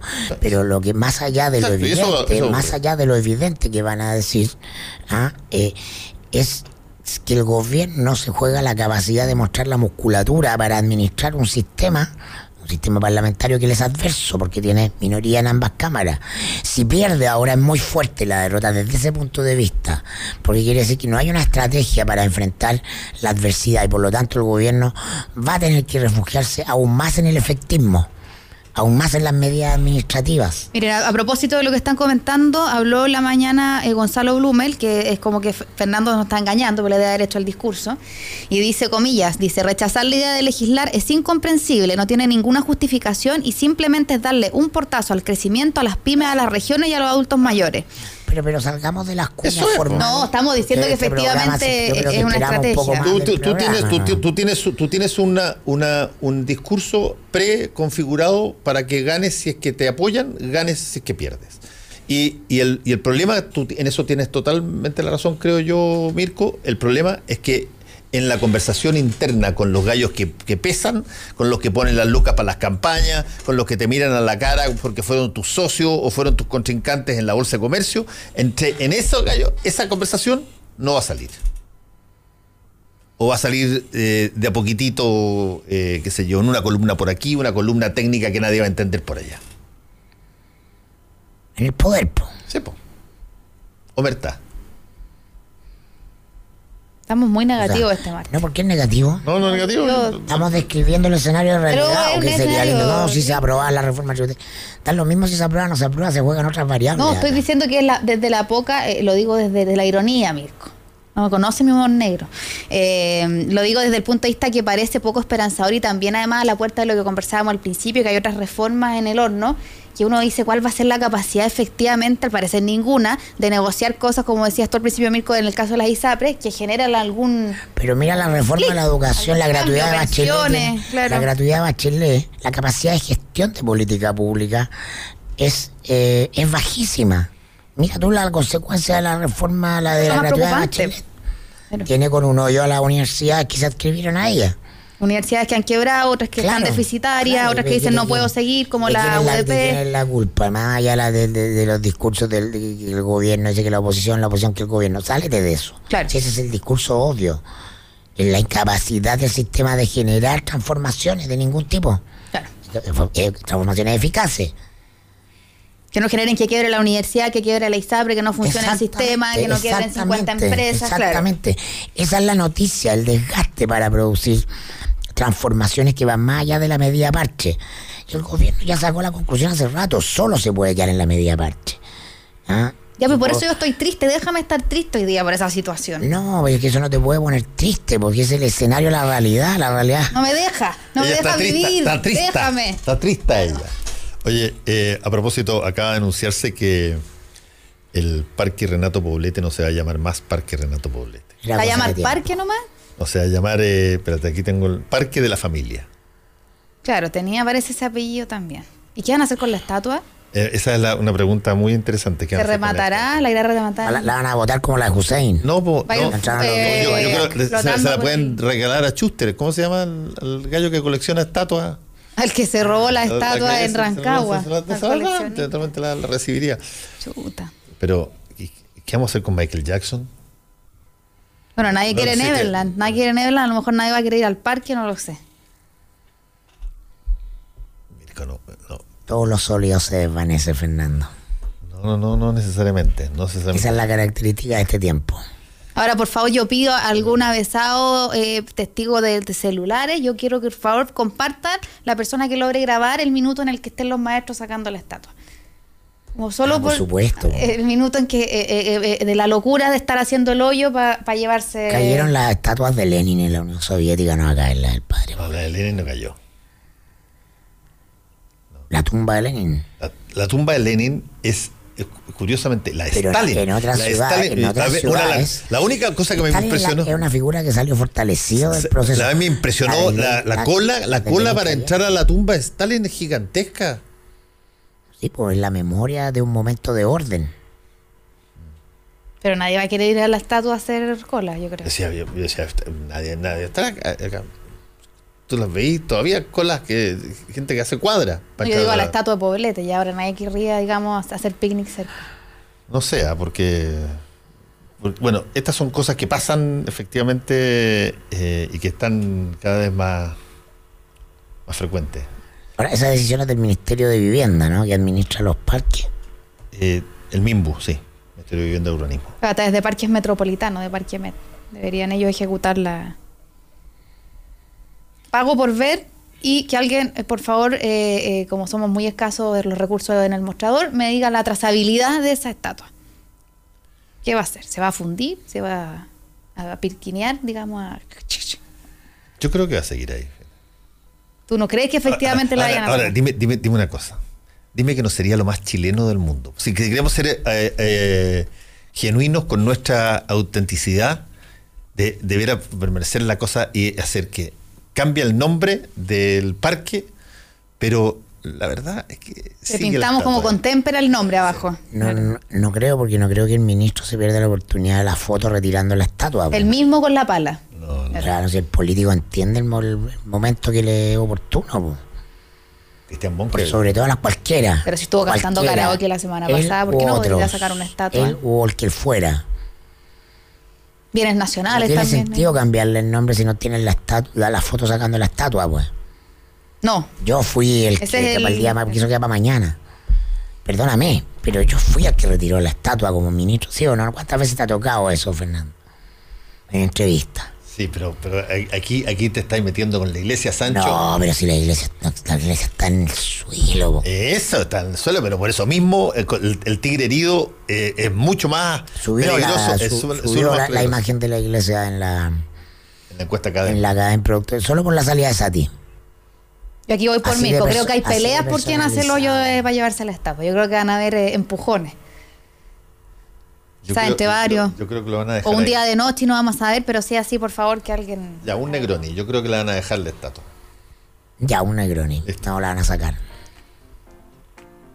Apostado. Los jesuitas van a decir, oye, sí. No, pero. Pero que se la lleven a su- a su- alguna Oye, los jesuitas, cosa de ellos, los po. jesuitas tienen un agujero negro dentro de la compañía este año. Están eligiendo nuevos. No, y, y- y acá- y Provincial. ¿Cuánto habrá costado esa estatua? Ya no está como la Pero señora. si, no, como, pero si las estatuas no cuestan tan, tanto. No. Eso ya cayó en desgracia el personaje, ya está muerto. Ya no te le reditúa a nadie, ni al gobierno, ni a la iglesia, ni a los jesuitas, ya no. Claro, ahora vale cero. Solo los que fueron sus amigos. Punto. Pero con Michael Jackson eso no ha pasado. ¿eh? Como que caiga como ídolo. No, porque. Pero mira el valor económico. No, está, está bien. El valor, que económico- tuvieron sus bienes. el valor económico que, a propósito de que- que a él- Neverland. que a él, claro, que a él eh, a esta altura le importa un bledo porque no existe, pero eh, el, el valor real es cuánto lo tocan, o si lo vuelven a tocar, o si lo dejan de tocar. Ese el, ahí, ahí tú, tú demuestras si efectivamente eh, tienes la disposición detrás de la de la rabia o la indignación o, o el escándalo que te parece. ¿Toca o lo dejas de tocar? Lección, no hagamos más estatuas. En esta, en esta radio no se toca, ¿no? No tengo idea, no tengo ¿Cuál es la idea. política editorial? No, no sé si hay política Michael editorial para, para la música, pero Es una discusión de la radio si tocan Sí. o no a Michael Jackson. sí, no sé. Para serte franco, no sé. Aquí puro jazz, eso es lo bueno. ¿Ah? Yo creo que se toca.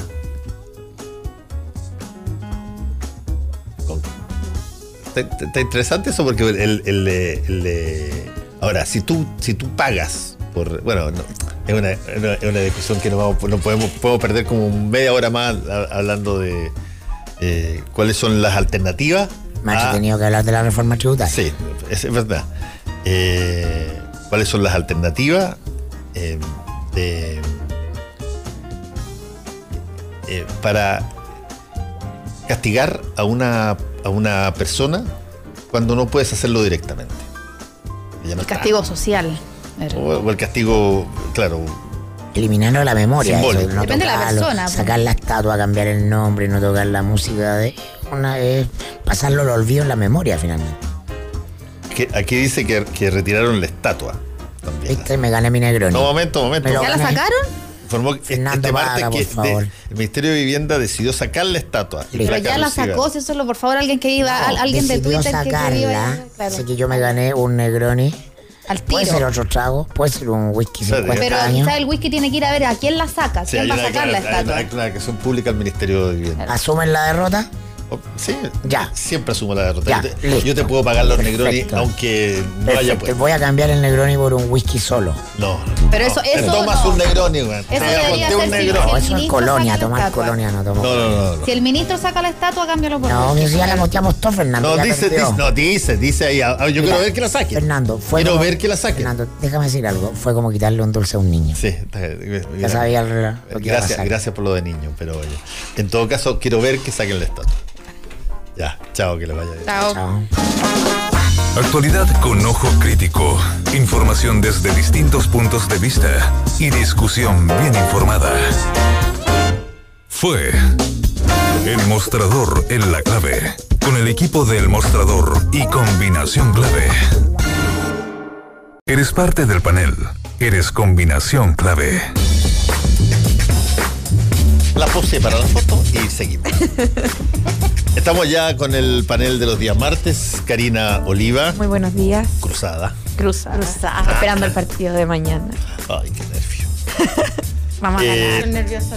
Claudia Dides, ¿cómo estás? No soy cruzada. No, no pero me gusta el fútbol. ¿Tú que Ya estoy aprendiendo. ¿Pero tenéis equipo que te gusta? Palestina. Palestina, Palestina. Palestina. Y, la, Chile, sí. Pero no, no, ya. Pero, pero, pero, ¿qué tienes que agregar algo que era, que era sabroso? Yo puedo decirlo, yo hasta, hasta como los 25 fui a algunos partidos de la Chile. Creo que me gustaba la Chile, pero iba más bien porque iba mi hermano. Pero la verdad es que no fui nunca más, así que no se preocupen. Pero, pero Palestino sí, porque la, tú sabes. La Jorge. La tribu llama. Yo, por mi hijo que es cadete de Universidad de Chile, apoyo Universidad de Chile. Ah, entonces, ah, pero estoy. Ah, mira, mira, mira, mira la Claudia, mira la Claudia, mira la Claudia decir, entonces ya yo soy. Necesitaba ya alguien que te avalara. No, si nosotros no tenemos problemas. Pero ustedes son unos fervientes de la UC y me gusta eso. Sí, me gusta. Y me gusta la UC, el grupo de mujeres UC. Ay, nuestra cruzada. las cruz, que son cruzada. ella. Estuve con ella haciendo un taller hace tiempo atrás. Sí. A ver. Cruzadas, las mujeres cruzadas. O sea, también es cruzada. No, estuve con ella haciéndoles un taller. Está estuve como el presidente, está como el presidente que no, fue ya la católica y Wanderers. Claro. No, no, no, no, me refiero a que es un grupo de mujeres muy potentes, feministas, que han puesto temas son muy hinchas de la católica. Son hinchas de la católica. Yo las sigo en Instagram y en las redes ¿Ah, sociales. ¿sí? están en Twitter, están en Instagram. Son las que le llevaron en uno de los partidos eh, el lienzo de Mariel Franco a un partido de católica. Ah, mira. Eh, sí son no, es eh, muy así que debo decir que ahí hay un grupo interesante de mujeres que están haciendo cosas distintas. y las que están molestas con lo que está pasando con Jason Vargas y están pidiendo que Católica haga algo. ¿Viste?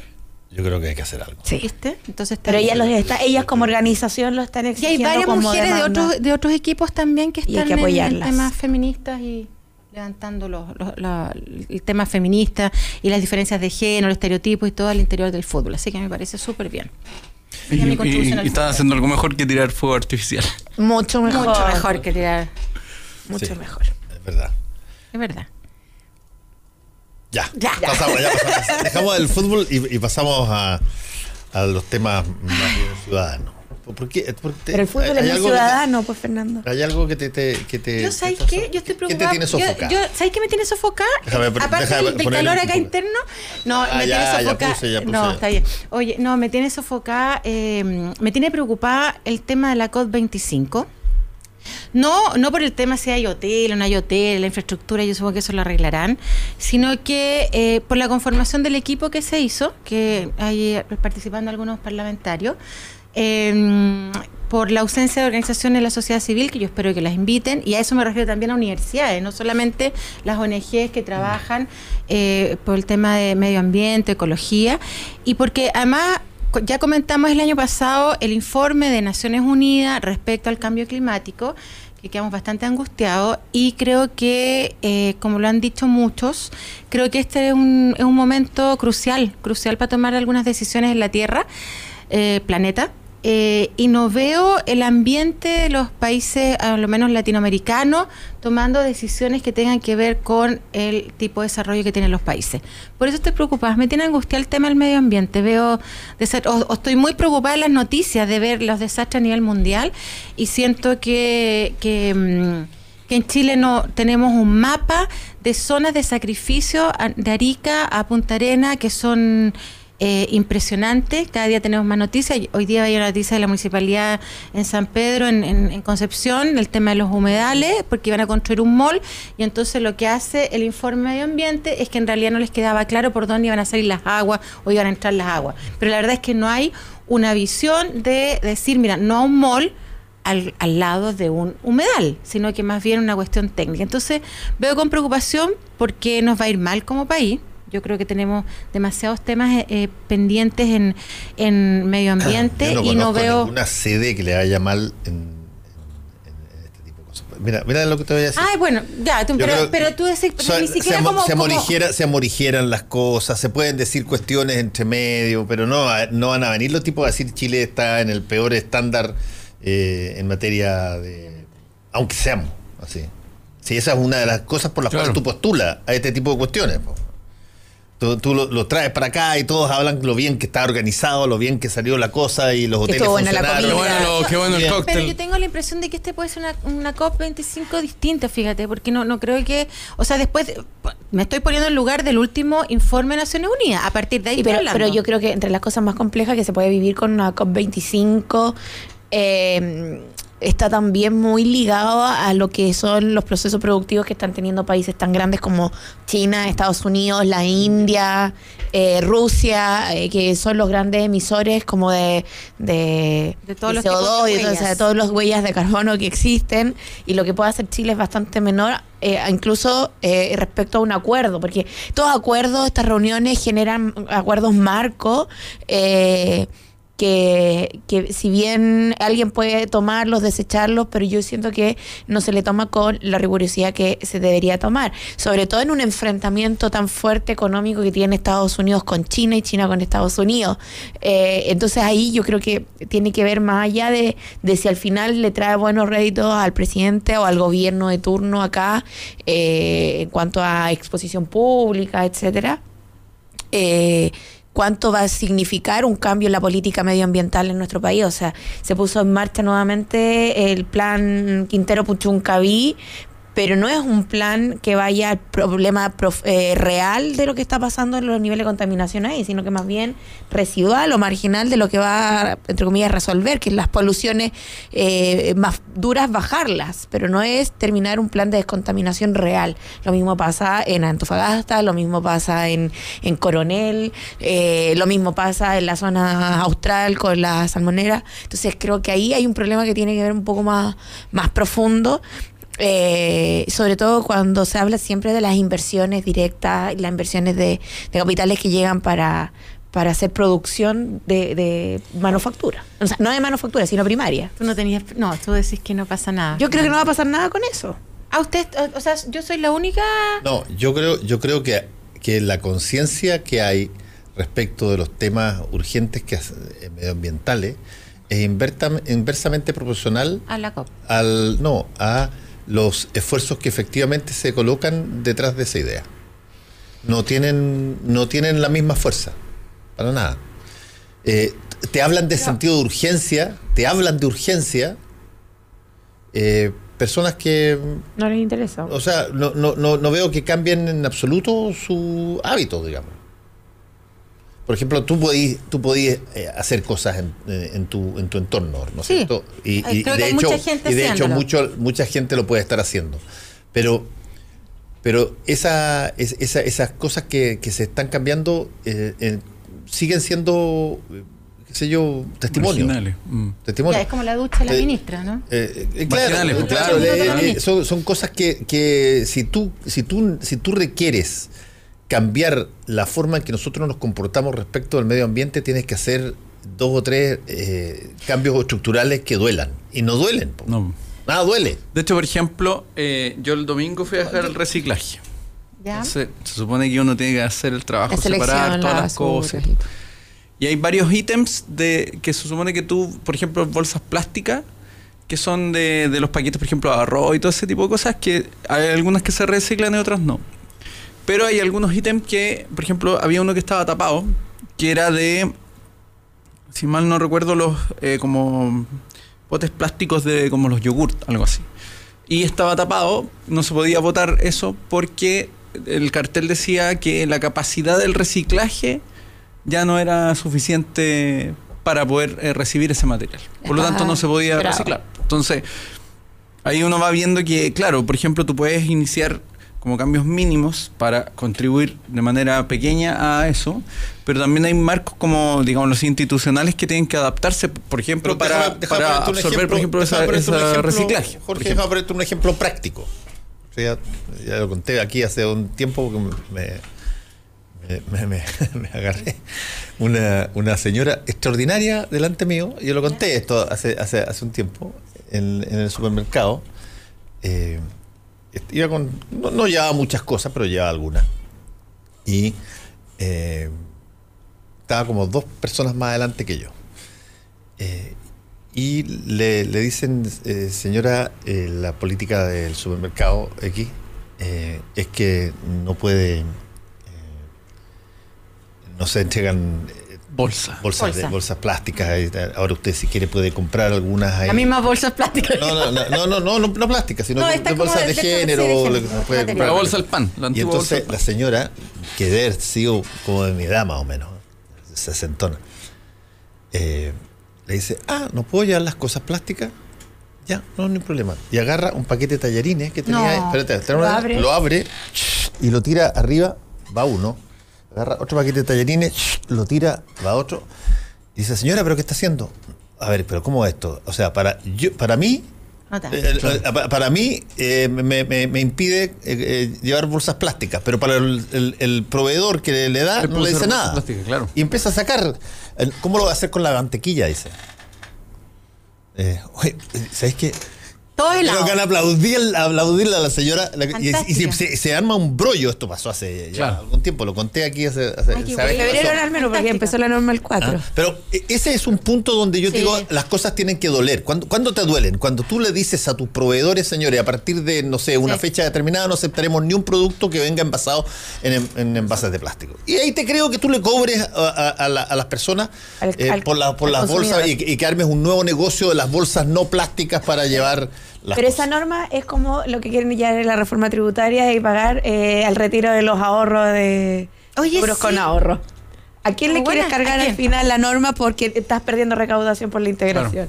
A las personas, sobre todo a la clase media que no tiene la capacidad por una reintegración de, de pagar el crédito con... Sí, pero a ver, tarde o temprano el proveedor te va a traspasar el costo de los cambios inevitablemente. Si el, problema es si es que el cambio te lo el, costo que te lo que te traspasa es por algo que sea necesario, justo y, e imperativo o por cualquier otra tonterita. Como la Otra tonterita, ¿cachai? Entonces, si, es que, efectivamente tú quieres eliminar el plástico, quieres eliminar el plástico de, las cosas, parte exigiéndole a tus proveedores de que no tengan plástico. Claro, porque en el fondo, por ejemplo, un, elemento que no sé, que, por ejemplo, muchas cajas traen, la mica no se recicla.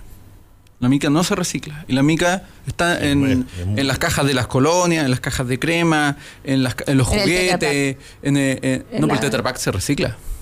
Pero trae una la mica, la mica del plástico transparente que traen, por ejemplo, las, las, cajas de ah. colonia, traen mica, los juguetes traen mica. Ese material no se recicla no se recicla. Entonces, claro, ahí pasa que también en, en parte, por un lado, yo creo que todavía falta en como entre los consumidores, si queremos llamarlo así, el, el exigir más el reciclaje y también quizás el, eh, detrás de la normativa el plantearle a, a, a los proveedores cambios en su, en su, en su método de entregar las cosas. Por ejemplo, ¿Cuántos usan caja para ir al supermercado? que, es la forma de reemplazar la bolsa. Que la antigua, ¿Cierto? que es la antigua forma. de, de, de, entrada, como, como dice Fernando, que, o cualquiera de ustedes que ha comentado, que me parece bien. Lo que pasa es que yo creo que lo, de, lo del COP25 hay que estarlo mirando durante todo el año. Creo que, que es importante igual lo que pueda suceder, los acuerdos que se puedan llevar a cabo. Eh, creo que eh, va a ser importante también que la sociedad civil tenga un rol, un rol relevante respecto a la denuncia de la zona de sacrificio. Vamos a ver si los grupos que trabajan en temas de medio ambiente, ecología, desarrollo sustentable son capaces de armar una agenda de los temas importantes para Chile y por lo tanto denunciarlo, ¿no? Porque no, no, no obviamente que no lo hace el mismo gobierno.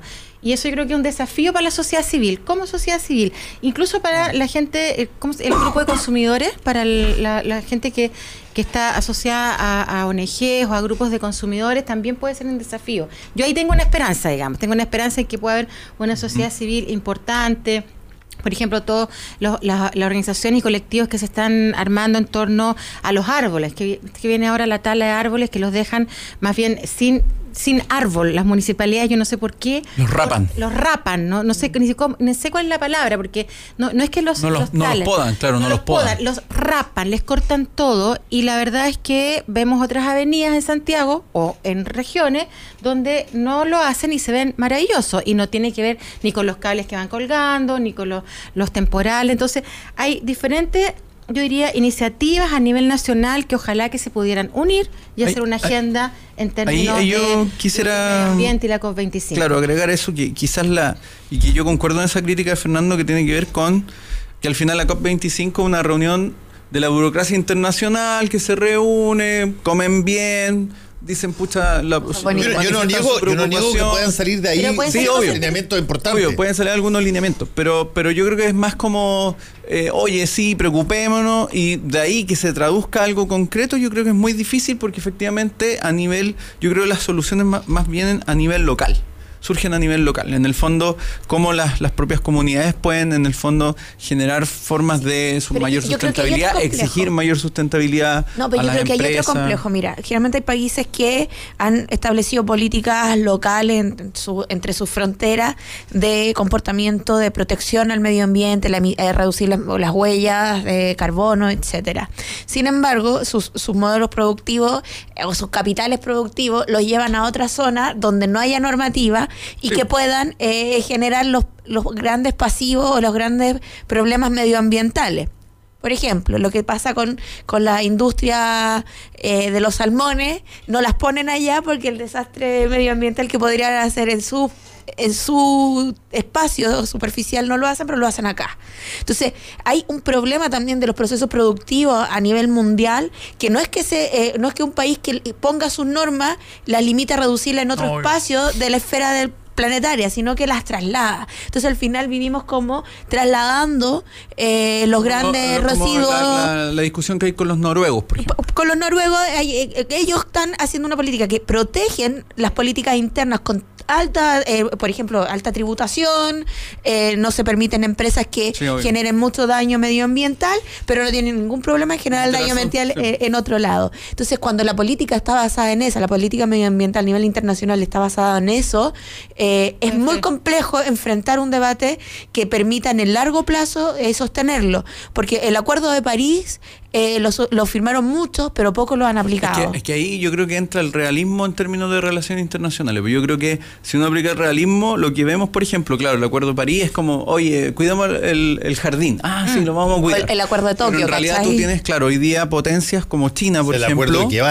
que en el fondo no les importa eso no, no, no, no les interesa el asunto. Ya, pues eh, dejaron peor, que peor que entonces, Yo creo que hay que tomarle el peso en la realidad. Hay que, verla, claro, o sea, por ejemplo, los chinos. Que una, que una, una situación, un momento como la COP25. Tú sabes inmediatamente, Claudia, tú sabes inmediatamente cuando una medida que tiene que ver con el medio ambiente es es seria o no es seria porque te duele. porque, porque, te, hace, te obliga necesariamente a modificar conducta. Ah, hay un costo. Tú, tienes un costo involucrado. Cuando la, cuando la medida no tiene costo involucrado, cero costo involucrado, probablemente vaya a atacar en lo marginal.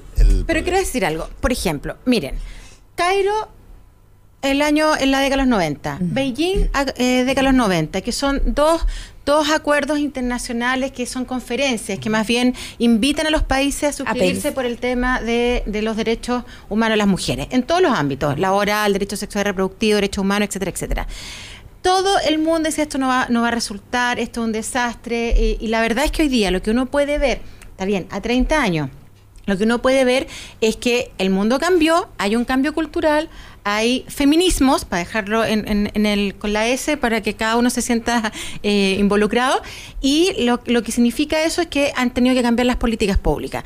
Entonces, tengo la esperanza, porque nosotros vivimos en, en esa década de los 90, cuando todo el mundo se reía, por ejemplo, de la ley de violencia intrafamiliar que decían y argumentaban que cómo el Estado se iba a involucrar en un espacio privado que tenía que ver con el hogar. Y hoy día nosotros decimos que bien que el Estado, la policía, carabineros, etcétera, se involucren en la vida privada justamente para evitar los femicidios. Entonces, tengo la impresión de que podemos apostar a un cambio cultural que no es a corto plazo.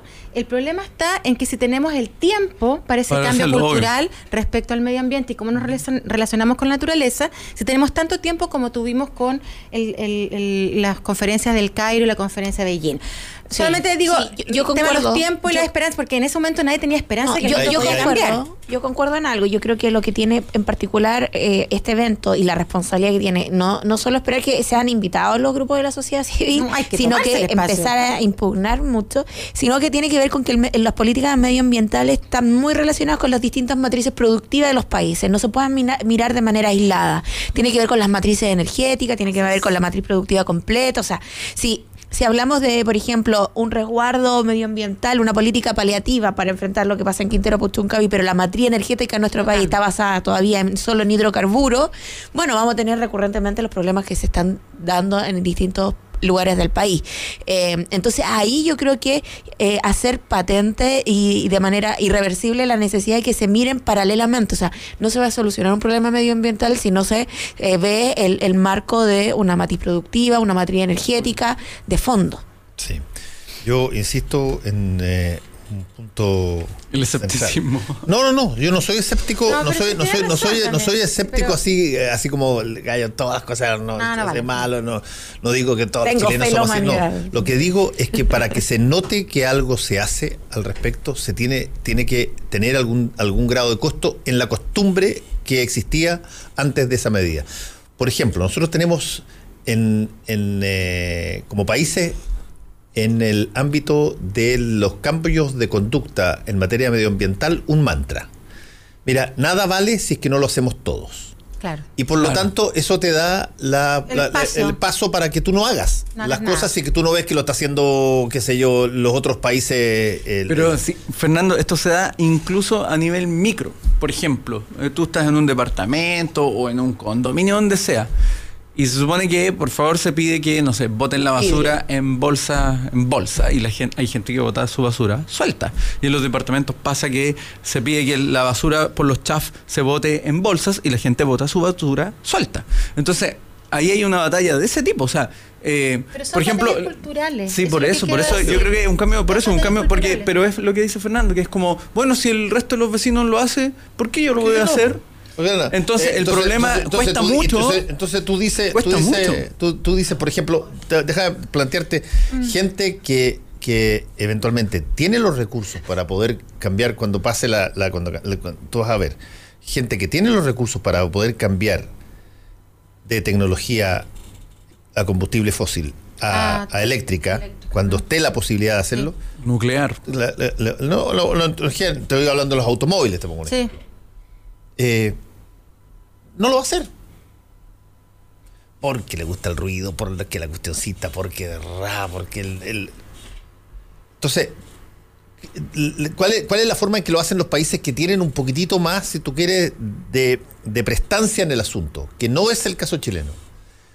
Eh, Alemania decidió que a partir del año, creo que es de 2025 o 2027, no me acuerdo cuánto, no puede haber ningún auto que se venda ahí que no sea eléctrico. Punto. Chao. Ahora, ojo, Alemania nos manda residuos al norte. Lo, que, tú quieras. Es que eso es lo, que, pasa el, ahí tú, con el realismo. lo aceptas porque tú lo pagas. somos noruegos y tenemos nuestros fiordos hermosos, pero le mandamos nuestra basura, a, y ahí hay un problema, porque al final, claro, los alemanes oh, son súper ecológicos, pero resulta que ellos nos mandan sus residuos, residuos a nosotros. ¿Por qué, nosotros permitimos que lleguen los residuos? Que se supone que los compramos, no sé cómo es Porque nos pagan, hombre. Nos pagan, nos pagan por eso.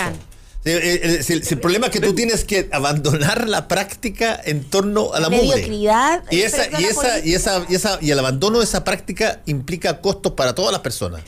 Eh, eh de todo tipo y por lo tanto eh, la gente tiende a esperar que no sé pues lo haga el gallo de al lado y ahí es que eso es lo que pasa porque se espera que por ejemplo pero, pero, tú el tema de, de, la, de la reforma tributaria ¿Tendrá un sello ecológico esta reforma tributaria, no? O sea, yo tengo mi discrepancia con la reforma tributaria. Con el tema, por ejemplo, del, del cobro al, al, al seguro con ahorro.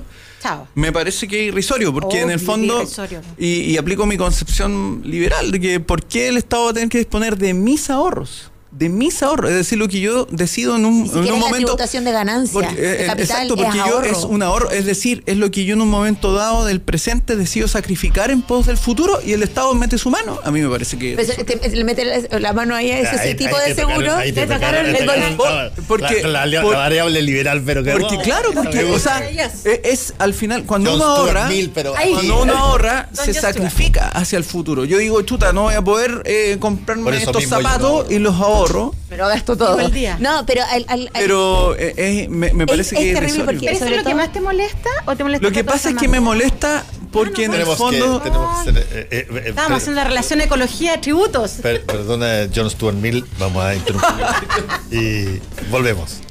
Somos opinión. Somos la clave. Eh, en todo caso, los libros no, se, no se acaba hoy día esto, sino que tienen hasta mañana, en la mañana en el programa para participar. Y nosotros no un gaditano. y ustedes no. En el siglo XIX, un gaditano que se llamaba José Joaquín de Mora. De Mora. De Mora, que fundó el Liceo de Chile. Y su esposa fundó la primera escuela para mujeres. Obviamente en la época. Se ella? ¿No te acuerdas? No me acuerdo. No, ¿viste? Porque el nombre. ¿Te acuerdas de él y no te acuerdas de ella? No me acuerdo, es un pecado. Pero. ¿Qué futbolista fue el que ayer eh, salió en Twitter? En, ay, que no me reten porque a lo mejor es súper famoso, lo siento. Pero que eh, jugando con su hijo. a la pelota, Ronaldo. Ya. Y atrás estaba la, hija. niñita. ¿Se te olvidó el nombre de la hija? No, no, no jugando en la guagua. Con el hijo a la pelota, entretenido, bonito, un cabrón chico exquisito, y atrás ella, que también trataba de pegar la pelota, y el papá nunca la pescó, nunca la pescó. Y empezó a jugar con el coche. Y empezó a jugar con la escoba. Y empezó a jugar con las cosas y, le han dado al a Cristiano, eh, Cristiano Ronaldo, se lo subió a su Instagram. no, pero importante porque ahí la guagua le pegaba, está bien a la pelota el niñito. Sí, hay que reconocerlo. Una fuerte reacción, eh, obviamente en la época, eh, con respecto a eso, pero ellos venían eh, defendiendo el tema de, muy inspirados después, o sea, después fue inspiración John Stuart Mill el tema de que... John Stuart Mill. lo dijo, lo dijo. Fue citado. Alabado sea. Si la mujer no accedía a la educación, ¿Ah? si no accedía a la educación igual que los hombres, se, desperdiciaba talento, decía John Stuart. Mill. Se, mucho más adelantado que los conservadores de aquella época. Pero en, ese, en esa época... Había que ser liberal en esa época, ¿no? se hubiese hecho una encuesta para en un, instituto para ver si que podía ser uh. mixto o no. ¿Sabes qué? A mí me parece... Oye, esa discusión es buena. No, a mí me parece, pero solo me parece. Eh, la pasada que es de la semana pasada. Estúpido que primero se, se haga un, un, un, plebiscito sobre eso, una encuesta, no sé qué es lo que se hizo, pero además eh, que sean los padres y las madres que deciden, porque finalmente los estudiantes sí decidieron incorporar a mujeres dentro del aula. Y finalmente, obviamente, deciden los más grandes, una decisión adultocéntrica. ¿Cómo los estudiantes votaron también? Sí, también votaron. Sí, estaba. Sí, pero los, estudiantes tenían un voto. Un voto. Pero si es que, si es que los papás tenían a dos hijos, votaban dos veces, uno por cada uno de los hijos. Una cosa súper había, un voto, un voto eh, duplicado. Claro, había una Tenían tres hijos, votaban tres veces. Yo creo que ahí, por ejemplo, había dos discusiones interesantes. Una era un poco lo que se planteaba con respecto a qué cosas pueden someterse a, eh, al escrutinio, a la asamblea. Eh, y yo creo que es una discusión importante porque en el fondo hoy día se presume bajo la idea de, democratizar todos los ámbitos que todo es plebiscitable. Yo creo que ahí se produce una discusión súper importante porque al final eh, la pregunta ahí es si es plebiscitable o no que en, en este caso un colegio que pertenece al Estado establezca distinciones arbitrarias, en este caso entre hombres y mujeres, y que yo, por ejemplo, tuvimos esta discusión también en la fundación, eh, en un almuerzo, si, por ejemplo, ¿qué pasaría cuando el, eh, si el Estado, por ejemplo, planteara otra arbitrariedad entre negros y blancos, que era lo que antes ocurría? Mm. Y si es admisible desde el punto de vista de la igualdad ante la ley, no es admisible en una entidad estatal. Si yo quiero fundar, por ejemplo, un club solo para niños, podría hacerlo si es un, eh, dentro del ámbito de una organización privada, pero desde el punto de vista de una organización, en este caso estatal, mm. no se pueden aceptar ese tipo de distinciones eh, y menos someterlas a, a pero yo creo que lo que ha servido para poner como manifiesto este tipo de criterio es que muchas veces, como quien gobierna y no quiere asumir el costo de una decisión, la tira un plebiscito para que el costo de esa decisión no le llegue directamente. O sea, enfrentar una comunidad escolar tan compleja como la del Instituto, Nacional, que es enfrentado contra lo que ha pasado en las tomas, cuando fue el movimiento estudiantil en los pingüinos, el 2011, etcétera, eh, y que hoy día eh, eh, actúa de una manera tremendamente conservadora, porque además es marginar a un sector de la población al establecimiento público, y que además determina la, condición presente, pero también la futura. Eh, eso quiere decir que quien lidera el municipio, quien es el sostenedor y quien lo lidera el espacio público, más bien lo que busca es decir, mira, porque es súper cómodo decir, mira, yo estoy a favor, pero que el resto decida, porque asumir el costo del favor y el en contra no lo asume. Entonces, yo creo que hay, hay falta de liderazgo para tomar la decisión que tiene que ver con fomentar espacios mayor, de mayor democracia, más igualitario, y ahí creo que es lo que pone en duda cuando se, se juega esto de que se plebiscita todo lo deliberativo eh, en, en cuanto a no garantizar el espacio público democratizado. Lo que pasa es que ahí yo, yo discrepo, porque yo creo que en el fondo se produce el, este, este doble filo. Porque en el fondo, claro, tú, si tú tomas una decisión y dices, ¿saben que este colegio va a ser así? La, acusación va a ser, ah, es una decisión autoritaria, no democrática porque no hubo decisión del resto. Y en el fondo, claro, es más cómodo decir, ya, ustedes decían, hagan su plebiscito, la regla ahí, no sé cómo la arman. Podemos cuestionar que constitucionalmente podría darse que es inconstitucional un colegio en el espacio público sea solo para hombres. es que ahí está el punto. es que el, líder de la organización tiene que ver que eso se cumpla. Es que ahí está el punto, porque en el fondo... ¿De política pública cuál es? Es que ahí está el punto que yo, que yo planteo, que desde el punto de vista, digámoslo así, constitucional o de derechos, hay derechos que no son plebiscitables. No, son sometibles a escrutinio. Porque, porque por ejemplo, y el mejor ejemplo es cuando tú dices, oye, sometamos, por ejemplo, a escrutinio público si en vez de hacer un debido proceso y condenar a cárcel, sometemos a alguien a eh, pena de muerte. Y entonces, bajo el escrutinio público, va a ganar la pena de muerte. Pero desde el punto de vista jurídico e incluso constitucional, e incluso yo diría ahí desde, la idea de derechos previos e inalienables, eso no sería admisible. Aun cuando de manera plebiscitaria se hubiera aceptado. No, pero te pongo, deja, deja ponerte un ejemplo, un ejemplo mucho más sencillo. Tú no plebiscitas si es que acaso la gente quiere o no quiere ponerse el cinturón de seguridad para manejar en el, automóvil. Tú tomas una decisión. Pero que eso no vulnera el derecho de un tercero. Sí, no, pues, pero eso, eso hace una cosa mucho peor a los ojos de los liberales protege a una persona de sí misma. Y digo, perdóname, yo soy autónomo de, para saber si es que yo entro en riesgo o no entro en riesgo de algo. Porque bajo esa lógica, ¿por qué no me acompaña alguien cada vez que yo subo un edificio de altura? Porque me voy a tirar. O el consumo de alcohólico. por lo tanto, dame la mínima libertad de, que yo me, de que yo, yo sabré si es que lo, quiero incurrir en un riesgo o no quiero incurrir en un riesgo. Bueno, pero ahí la política pública dice, no. No. Aquí eh, eh, tú tienes que tener eh, una obligatoriedad. Otro caso que, que, que pasa lo mismo, y que en, Estados Unidos, por ejemplo, hay bastante discusión al respecto. Los años de escolaridad obligatoria. ¿Por, qué hay, montones, de, más bien los libertarios allá, acá, el homeschooling, el homeschooling mm. permea en, determinados que, en determinados estados que son donde tú les enseñas a las personas ya sea el padre mismo les enseña o contratas a una persona para que vaya a tu casa y, le enseñe a los niños ahí, no quiere mezclarse con otros niños ni socializar con nadie. Eh, pero la crítica más que con la mezcla tiene que ver ahí en este en ese caso con lo, que se llama la escolarización compulsiva, es decir, cuando en el fondo el colegio... Los currículum te obligan determinados y, y los colegios se convierten en cárceles de los cabros chicos, porque en el fondo los obligan a estar en A mí me parece que hubo una equivocación, yo creo que así como lo hizo el, el, el, Liceo Las Tarrias, que sí tiene hoy día coeducación, que además el término coeducación es una cuestión que viene en los años 40, que se incentivó profundamente. Después de la, Segunda Guerra Mundial. Claro, me parece que es irrisorio, creo que el Instituto Nacional da muestra de, es un muestrario de de un patriarcado así. Es que yo creo que es, completamente ajeno a la ajeno a todo lo que está pasando. O sea, nunca vieron lo que pasó el 8 de marzo. Yo creo que eso se va a dar vuelta. Creo que no. Incluso la propia ministra dijo que no estaba en desacuerdo. El propio. Mm, eh, alcalde. Entonces me parece que. Ahora yo hago la pregunta: ¿qué hubiera pasado? fíjense, hago la contrapregunta para provocar la discusión. ¿Qué hubiera pasado si los padres votan a favor de que sea mixto? Es que mira, yo, yo creo que más allá, más allá de eso, creo que la Claudia cuando dice, o sea, creo que lo que ocurre con el Instituto Nacional es complejo incluso en la marca de su historia, de haber sido vanguardia de la construcción de ideas, eh, más allá del Club de Toby, no, de esa construcción de las ideas liberales de republicana, de construcción democrática, él, siempre, entre comillas, su propio principio. contra, eh, claro, es contraintuitivo ir, eh, eh, ir hacia ese fondo, porque eh, más allá de que la lógica en ese contexto histórico, las mujeres, el acceso a, la, a la educación, a, los derechos civiles y políticos era mucho, mucho más limitado que hoy día, pero tenía que ver con una construcción de la República en basado incluso cuando José Miguel Carrera, que era un tipo muy apegado a las nociones de la Revolución Francesa, lo que se acaba de decidir, a lo que somete el alcalde, que yo creo que el, alcalde comete un grave error, eh, es contrario.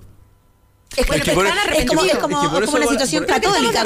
Por, eso, por eso te digo, ahí se produce el dilema, porque en el fondo se supone que se sometió a decisión de, llamémoslo, de este pueblo, este pequeño pueblo que conforma la comunidad escolar del Instituto Nacional, decidan.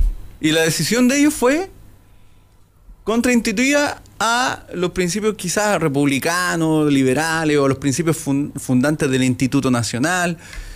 Pero es que yo siempre creo que hay, un, deterioro en el, en, hoy día en nuestro país, Incluso los principios fundantes del Instituto Nacional no consideraban a las mujeres como parte. No, obvio, por el contexto, por, el contexto, pero, en el fondo en el sentido del acceso a la educación. Pero si empezaba a considerar que no fuera, no fuera censitario o que no fuera, no, claro, que no fuera en función de, de, la propiedad. Pero ahí se produce esa, esa paradoja. Yo creo que hay un, hay un déficit en nuestro país muy fuerte del debate de la democracia. Yo creo que hay un, es un debate incluso intelectual muy débil de enfrentar los procesos democráticos, de eh, avanzarlo y no solo pensarlo en las dicotomías tradicionales, eh, dictadura versus democracia, eh, totalitarismo versus regímenes democráticos. Creo que nos está mirando los alcances que tiene en una sociedad mucho más conectada compulsivamente además, que, que, funciona también mucho por las pulsiones en este nivel de conexión e interconexión, creo que no se está pensando eh, las aristas que tiene para enfrentar este tipo de debate. O no se quiere pensar. no, y aparte hay otro punto con el tema de las pulsiones, yo creo que es súper importante porque esta, esta cuestión al final se liga con después los fenómenos populistas y todo eso, que tienen que ver con cuáles son los límites de la democracia. Es súper importante porque al final siempre se tiende a decir la democracia, la democracia y la democracia mano alzada. Pero resulta que la democracia... Como mecanismo. Eh, claro, eh, tiene también límites. Es decir, no todo es admisible de plebiscitar, no todo es admisible de someter al escrutinio de la opinión y la pulsión te, insisto, momentánea del público. En los, derechos, por ejemplo, los derechos de las personas, los derechos humanos eh, establecidos de una manera esas cosas no fueron dejadas al criterio de que las personas decidieran si correspondía o no correspondía ser libre en toda condición. Al criterio del gobernante. claro.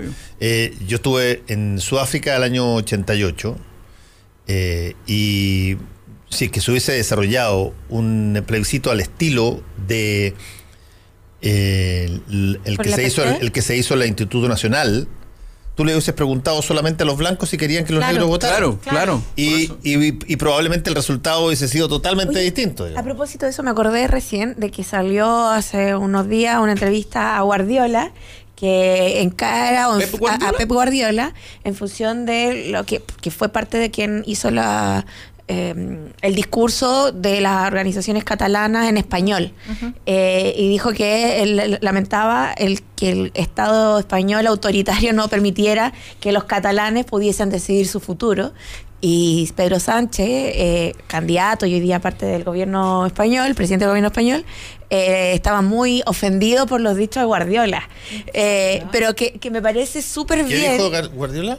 Eh, llamó y en su no en su como en su oración al, la oratoria que estaba haciendo respecto al, discurso sobre las organizaciones catalanas dijo que era como inentendible o inaceptable que el gobierno autoritario de España eh, que España no permitiera que los catalanes pudiesen decidir su futuro de manera soberana. Ahora eh, es, complejo pero una pero como Guardiola sigue ejerciendo liderazgo fuera del fútbol. Guardiola es un activista muy, profundo muy profundo siempre ha sido, ¿ah? siempre ha sido en materia eh, eh, catalana. Piqué. Eh, Piqué sí, pero mucho menos que Guardiola. Guardiola, Guardiola ha estado en los eventos más importantes, incluso en, en el 2007 en, en, Barcelona se hace una, una organización catalana pro para por el tema del SIDA y uno de los que organizaron y estuvo como en llevarlo adelante era él. Siempre tiene, y pero hace mucha referencia a Cataluña más que al resto de... Él se sitúa desde Cataluña. los catalanes, eh, eh, bueno, ahí es las identidades en España son son súper fuertes. Entonces, pero, pero fíjate cómo lo lleva él al debate. Pero, ahí tú ves, por ejemplo, una situación donde eh, tú tienes a nivel plebiscitario una, una situación que ha redundado en dos elecciones seguidas, y sin embargo estás en, en, en, eh, en una especie de, de, de, qué sé yo, ¿Cómo se, ¿Cómo se llama cuando, no, puedes mover ninguna pieza porque, porque, porque pierde está estampado, está punto cero. Claro, un, cero. Un, un, se llama mate, mate, algo. Ah, pero, eh, jaque mate. No, el jaque mate cuando te gana. El jaque mate cuando te gana. Mate, pero, este, mate abogado, mate, abogado, alguna cosa así. donde estás en, en, una posición donde tú no, cualquier movimiento que tú hagas, pierdes y el otro también.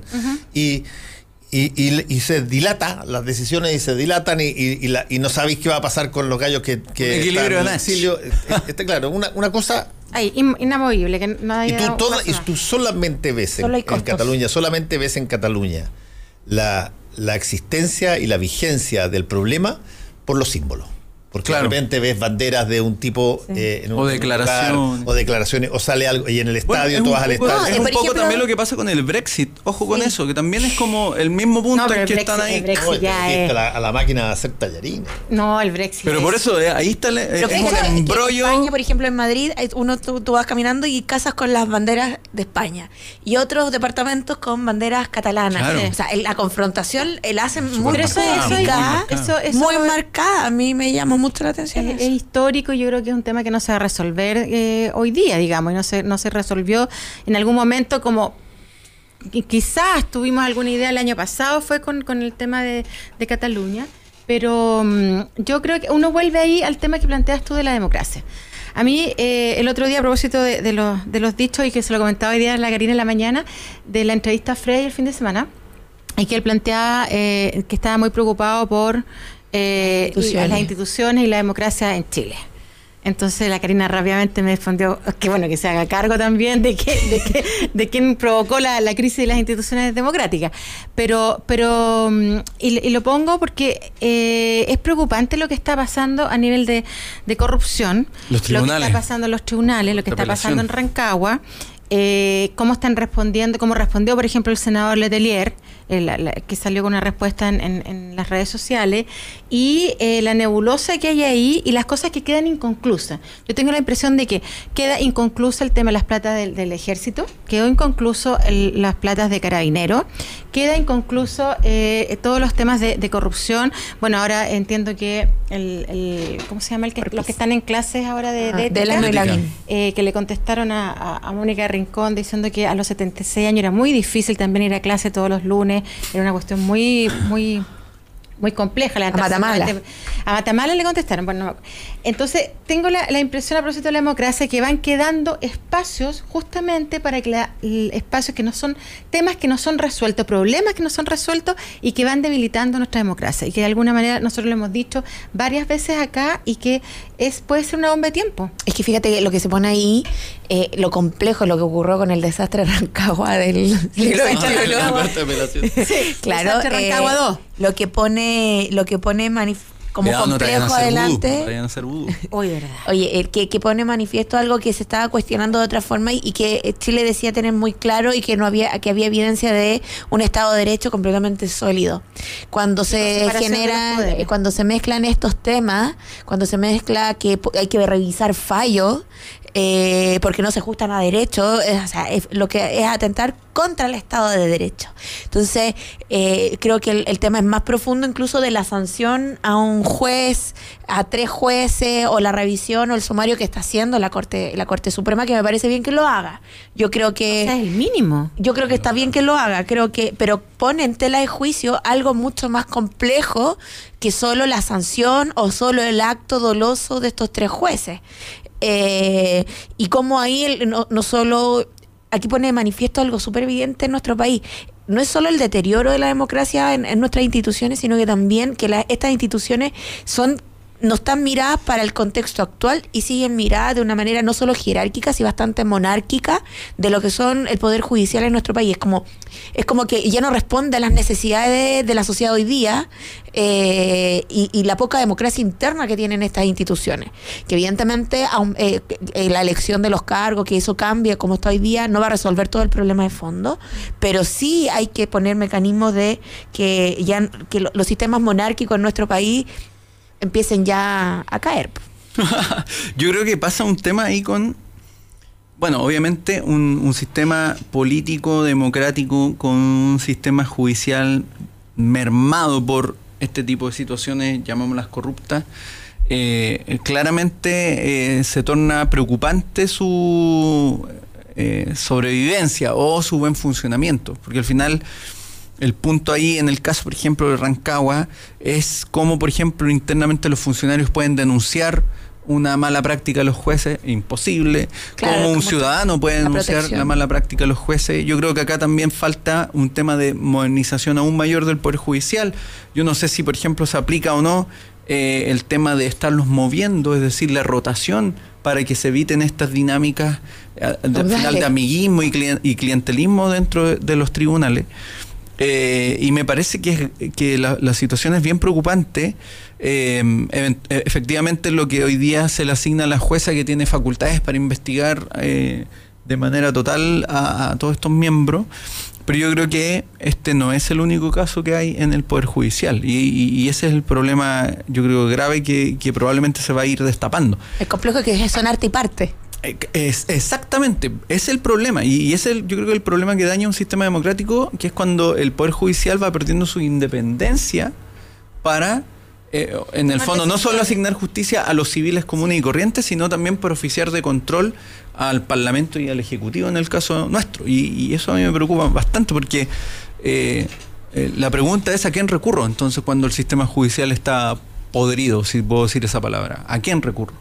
Bueno, yo creo que es uno de los dilemas y yo creo que es importante la, sensación que hay a nivel de, comunidad de, eh, de, injusticia, ¿no? Y cuando uno empieza a recordar los, los casos de los, del último año, sin ni siquiera ir tanto para atrás, es que quedan abiertos o no se sabe cuál es la sentencia final o no se investiga, ¿no? Carabineros queda abierto, Ejército queda abierto, lo que pasa ahora en Rancagua es que esperar que, pase y, y otras soluciones como clases de ética. A mí me parece que eso debilita las instituciones democrática. No, claro, o sea, claro, ahí tenemos que, por ejemplo, poner el ojo en el. con el caso de, Estados Unidos, de, este papá que trató de, meter a sus hijos, a la hija en, el, pues, la universidad. o sea, lo que hay hay una sentencia durísima. Es que los tribunales funcionan de manera independiente. Los tribunales norteamericanos.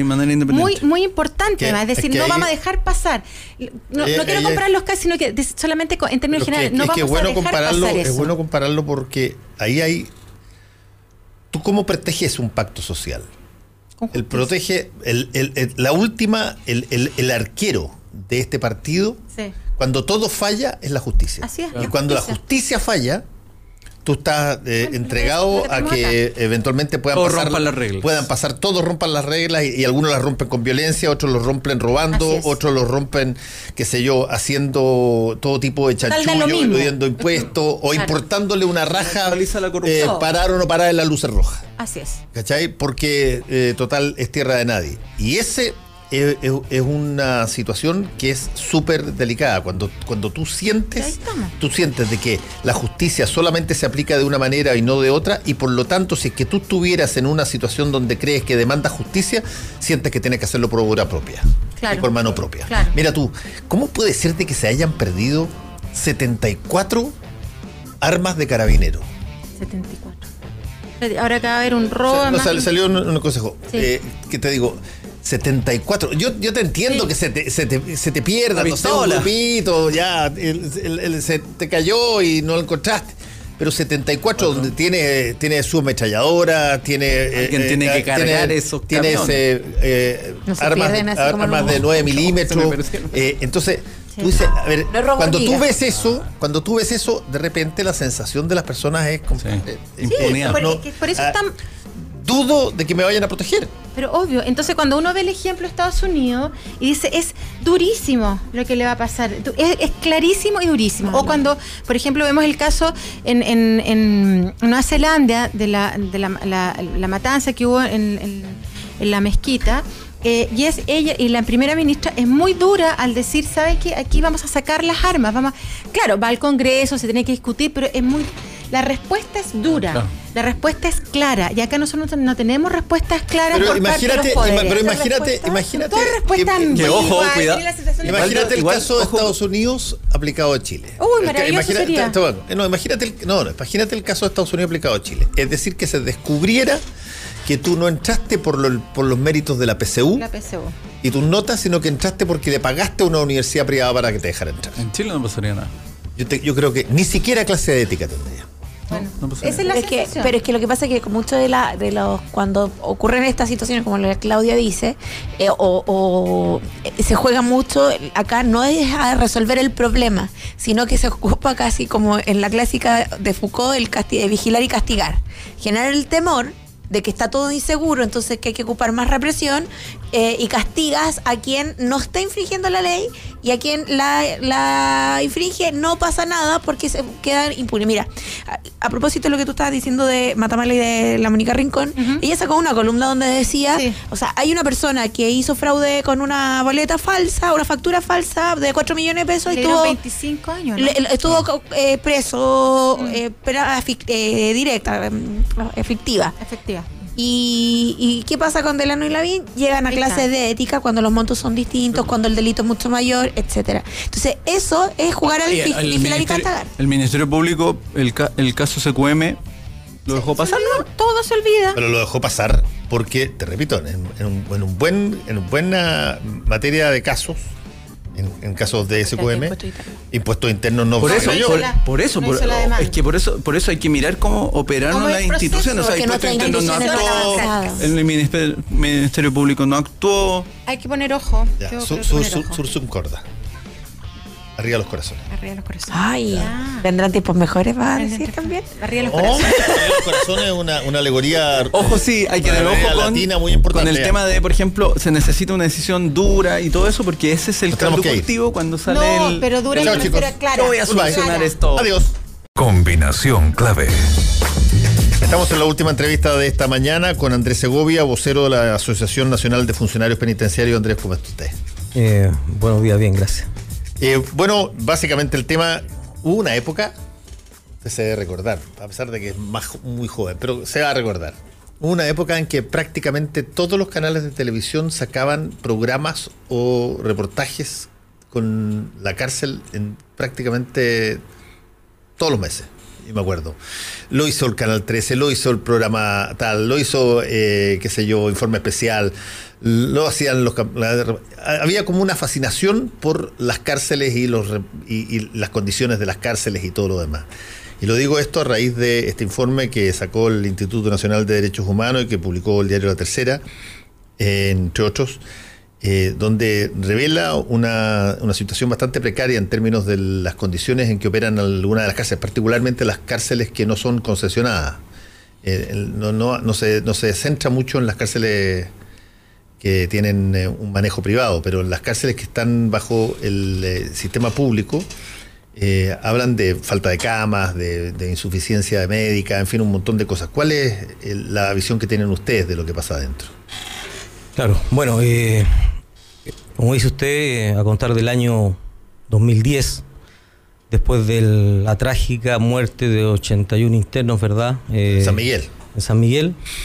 Eh, hubo una preocupación eh, del sistema carcelario chileno en el sentido de fijarse qué es lo que estaba pasando al interior de las cárceles. Había una sobrepoblación, me acuerdo que eran casi 55 mil internos, ahora hay 41 mil internos en el sistema, 10 mil menos, y desde esa fecha hasta el día de hoy no ha habido construcción de cárceles. Eh, ahora bien, en, el sistema concesionado, de las 10 cárceles que se tenían que construir, se construyeron 8, tienen estándares de construcción eh, que son relativamente seguros, en, el sentido de, la segregación, del sistema de cámara, de, los dormitorios que son no son colectivos, sino que son dormitorios donde cabe, donde cabe tres internos, cinco internos como máximo, en algunas celdas, pero también están colapsadas pero la ventaja es que la cárcel, la construcción, está eh, hay un mejor diseño en relación al a la construcción de las cárceles que son públicas, que son antiguas, tienen más de 50 años. Por ejemplo, la, la penitenciaria tiene 176 años, la cárcel de Talca un poco más. Son cárceles muy antiguas, cárceles que tienen más de 50 años no tienen las condiciones eh, mínimas de seguridad y por otro lado, eh, obviamente, está claro, o sea, si faltan lugares o camas para los internos, ¿verdad? El 50% arroja el informe que no tiene una cama, propia. Una cama propia. Cada dos internos uno no tiene. Claro, pero también uno tiene que preguntarse en esas cárceles tradicionales por qué no colocan los camarotes. Porque con los camarotes eh, ellos los destruyen, ellos hacen armas hechizas. Arma Por lo tanto, no llegar a instalar un camarote en una cárcel tampoco por medida de seguridad.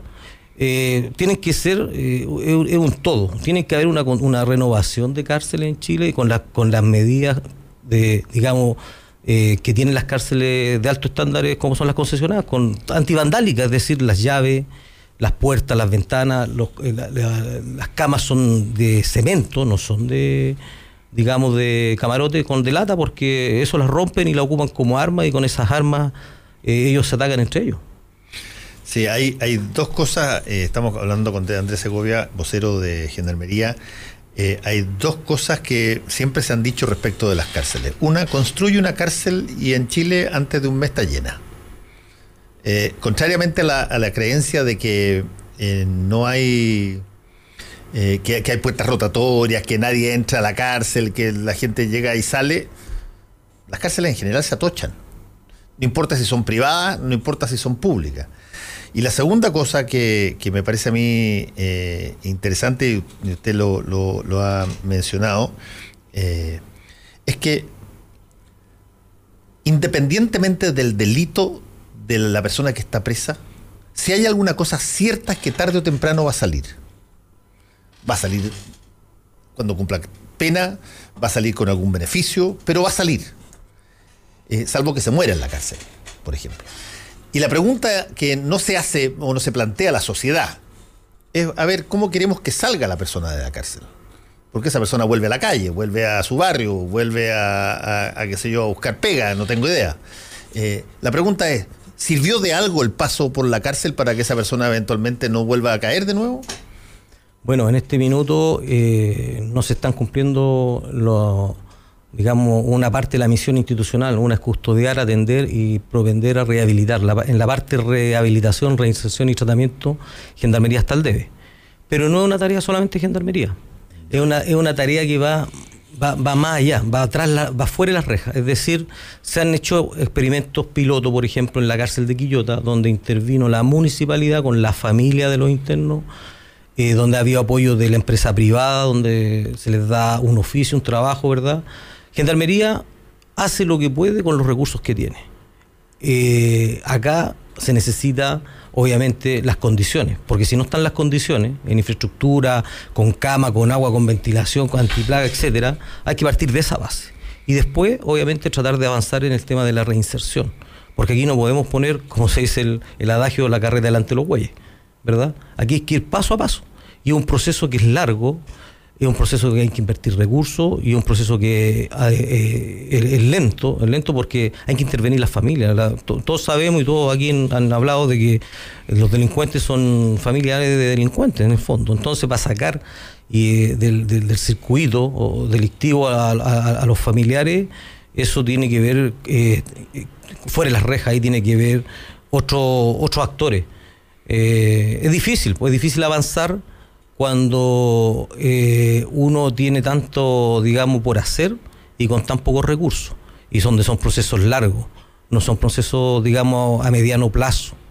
Son procesos a largo plazo y, este tema, bueno, y el tema de la delincuencia también ha ido evolucionando. Si la delincuencia, eh, nosotros teníamos 20.000 presos el año 91, ahora vamos a 41.000, llegamos a tener 55.000 en prisión, digamos, encerrados en las cárceles. Eh, un tercio en prisión preventiva y el otro tercio los otros dos tercios condenados. ¿Y por qué ocurrió eso? También porque se han ido creando delitos, han habido política también antidelincuencia, donde, ah, eh, y por otro lado el Estado ha reaccionado con más policía, más PDI, más fiscales, y han endurecido las penas. Entonces, eso, todo ese proceso, ¿verdad? Desde el año 90 hasta, hasta ahora, eh, ha ocurrido de que no nos hemos preocupado lo suficientemente de las cárceles y de la delincuencia que hay en las cárceles y de la familia de los delincuentes. Entonces ahí es donde nosotros en conjunto con el Ministerio de Justicia y Derechos Humanos, ¿verdad? Y con el gobierno, más allá del gobierno, inclusive el Estado, junto con los otros poderes del Estado, aquí tiene que intervenir también el Poder Judicial, tiene que intervenir los senadores los diputados y por qué no el sector privado. Sí, el una de las cosas que creo que se olvida es que la cárcel se mira como algo aislado de un circuito de delincuencia que, como usted muy bien dijo, eh, parte en determinadas condiciones para que se produzca ese, ese hecho delictual, se forman determinados grupos que incentivan aquello, eh, hay toda una infraestructura que provee desde armamento hasta, qué sé yo, medios de transporte o lo que sea. Eh, y la cárcel es, es, una parte del sistema, no es eh, el, eh, el, total, no termina el tema, el tema con que la gente se llegue a la cárcel, ese, es el punto. Correcto. pero usted dijo una, una cosa que, que es súper importante, que tiene que ver con que la rehabilitación es cara y lenta. Toma tiempo y cuesta plata. Y desde el punto de vista de gobiernos de corto plazo, cuatro años sin reelección, donde nadie va a mostrar los beneficios de un, de un proyecto de reinserción eh, carcelaria, porque cuando lo inició probablemente lo va a, a, mostrar en términos de su realización un gobierno 12 años después. Eh, la opción del corto plazo es mucho más importante que la opción del largo plazo y por lo tanto no se eh, introducen dineros en rehabilitación en términos serios, sino que, por ejemplo, se hacen más cárceles o se eh, compran eh, más radio patrulla o se o sea todos los gobiernos insisten en meter mil o dos mil carabineros más al sistema. Porque eso sí se ve eso se ve que uno lo hace pero la rehabilitación como es lenta y como cuesta probablemente uno tiene que hablar de ejemplos, un ejemplo aquí, yo supe de la cárcel tal, tal, acá, pero no hay un, proyecto que se sustente en términos estables a lo largo del tiempo con los recursos que se necesitan. Claro, por lo mismo nosotros siempre hemos dicho de que este, este problema hay que abordarlo eh, más allá de un gobierno de turno, tiene que ser una política permanente del Estado. Y por lo tanto eh, en relación al, al, al INDH y al tercer informe este, eh, bueno, eh, si queremos eh, respetar los tratados internacionales, ¿verdad? son tratados de Estado, no es un tratado de un gobierno. Por lo tanto, ahí en ese sentido, si queremos resguardar los derechos humanos al interior de las cárceles de las personas que han cometido delitos, en el fondo delincuentes, tenemos que generar las condiciones a nivel de Estado. O sea, no podemos tampoco sacar cuentas políticas o cuentas electorales para poder abordar el tema. Este es un tema que es complicado, este es un tema que de repente ha estado más por sobre el tema de la salud, el, tema de la educación, la, percepción de andar en la calle después de las 10 de la noche. Eh, a mí mismo me pasa, uno, eh, uno se siente inseguro. no es cómodo eh, andar mirando para la esquina, para atrás, ir llegando en su vehículo y que pueda ser víctima de un portonazo y, una mala reacción le puede costar la vida.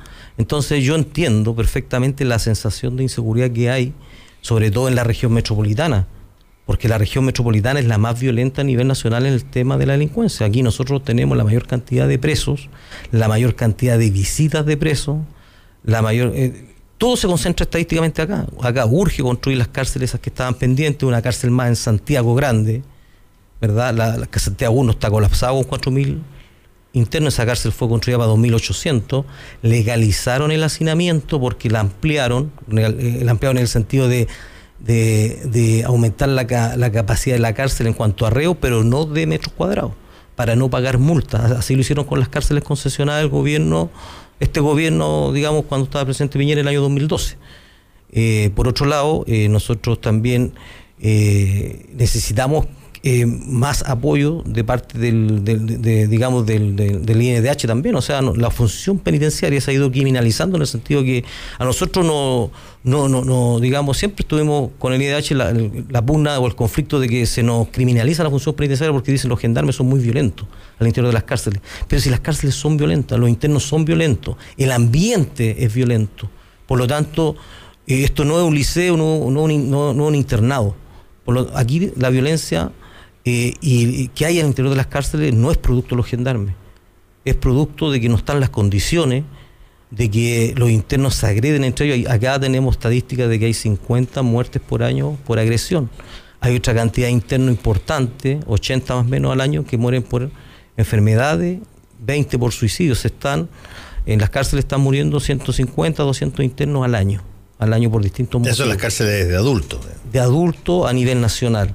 Entonces aquí hay que enfrentar el problema global eh, en, varios, en varios, en varios, digamos, ámbitos, la infraestructura, el tema de la salud, el tema del qué pasa con el personal de hay una cosa, hay una cosa brutal que conspira contra eso Estamos conversando con Andrés Segovia, vocero de la Asociación Nacional de Funcionarios Penitenciarios. Hay una cosa que conspira brutalmente contra eso, contra lo que usted quiere que pase. Y es que es la misma razón por la cual en Chile, si es que se plebiscitara la pena de muerte, ganaría por paliza. Y es porque la persona a la que le hacen la pregunta, o la persona que piensa en el tema de la cárcel, siempre se ve como víctima y nunca se ve como potencial victimario. Y no ve a su familia como potencial persona que termine alguna vez en la cárcel. Lo ve siempre como posible asaltado o, violado, pero no como alguien que viola o alguien que asalta o alguien que andaba con, curado y atropelló a tres personas en, en la calle y termina en la cárcel. Y por lo tanto, la forma en que mira la cárcel es, bueno, hay que mandarlos allá y chao, y déjalos encerrados y olvídate de la cuestión y cierra la, la llave y ya. Hasta que pasa algo que donde el, sistema de la justicia se le acerca. Y cuando se le acerca, eh, ya sea porque directamente ha cometido un delito o porque alguien eh, de su familia cometió un delito, empiezan a pedir todas las garantías que las negaban antes y, todas las cosas que hay que hacer y toda la, la, escuela y la reinserción y todo ese tipo de cosas. Pero mientras uno perciba que nunca va a estar en una cárcel, porque yo no soy de esos, a mí me asaltan, pero yo no asalto, eh, vamos a tener mucho este problema. No hay una conciencia real fuera de lo que uno ve en las películas o ve en los reportajes de efectivamente no hay una asociación entre ese mundo y uno. Y dice, no, esos son otros, es el de escoria y, yo soy parte del resto del país. Claro. Bueno, esa es la percepción ciudadana y también se entiende por la falta de conocimiento. Pero estando al interior de las cárceles, eh, uno se da cuenta que alguien, alguien que en un lugar donde hay dos camas, tienen que dormir cinco. Los duermen de a dos y uno en el suelo. Donde hay, ¿Cómo no hay pelea? Donde hay, claro, donde no hay agua, donde hay falta de ventilación, donde no hay espacio, donde hay, eh, hay enfermedades infectocontagiosas como la papera, como la tuberculosis, donde hay, no, no hay condiciones sanitarias. Bueno, ver eso, ver eso igual es triste más allá, más allá de la sensación que hay de también de rechazo a la delincuencia y de que y de pensar de que el delincuente prácticamente no tiene ningún derecho. Y ahí estamos, digamos, en contradicción con la norma. Si la norma es clara, o sea, la gente, los delincuentes pierden la, libertad, pero los otros derechos se supone que el Estado los tiene que garantizar. Déjeme hacerle una pregunta, Andrés. Usted mencionó la cantidad de personas que salen, perdón, que, que, mueren en las cárceles todos los años. Dijo más o menos como 200. 200. Ok. ¿Cuántas son las personas que salen después de cumplir condena todos los años? Más o menos. Bueno, es relativo. Es relativo, depende. Por ejemplo, en prisión preventiva. Sí. Prisión preventiva al año al año ¿Cuántas personas se quedan 30.000 al año y de las y nosotros en este minuto tenemos 14.000. 14.000 en prisión preventiva.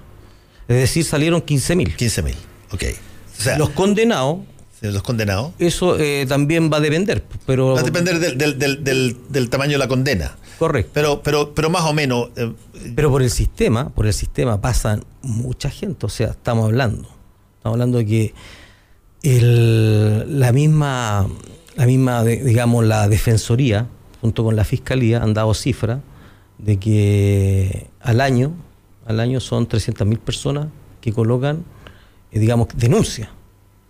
300.000 personas. Y de las 300.000 personas al año salen 45.000, digamos, libres, libres de, ahí de la Fiscalía, eh, sin ningún proceso y sin, sin mérito para quedar, digamos, detenido. detenido. Y el resto pasa por el sistema, sale, entra, sale, etc. déjeme tirarle una cifra así. Más o menos yo calculo que deben salir del total al año, deben salir no menos de 1.500 personas. de las que están condenadas. De las que están condenadas, salen. Esas 1.500 personas que van a salir todos los años, sí o sí, porque se acaba su condena. Por lo tanto, ¿cómo salen? Bueno. ¿Cuántos de ellos vuelven? ¿Cuántos de ellos porque no tuvieron dentro de la cárcel ningún... O sea, en pocas palabras, el país le, dona a la sociedad eh, 1.500 personas todos los años que eventualmente no han tenido ni un tipo de trabajo rehabilitatorio y en una de esas van a volver a la cárcel. Bueno, para salir en libertad también tienen que cumplir requisitos. Buena conducta, tienen que tener un oficio, la, cumplir la, eh, la, mitad o tres cuartos parte de la condena dependiendo del delito, el apoyo familiar, etcétera. Cumplen todos esos requisitos y ahí pueden acceder a la libertad en primera instancia, lo, digamos, los fines de semana y después un día van a dormir a la unidad hasta que salen libres totalmente.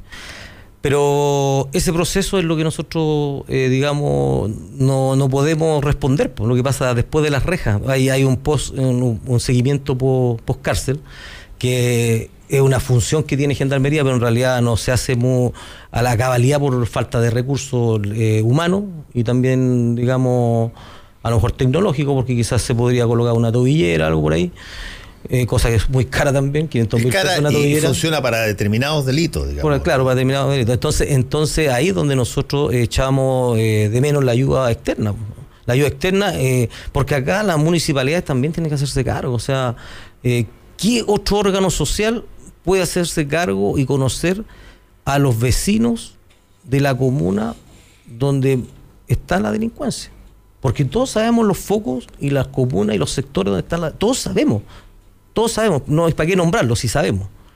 ¿Para qué vamos a seguir estigmatizando? Pero, ¿qué se hace ahí? Aparte de la represión policial.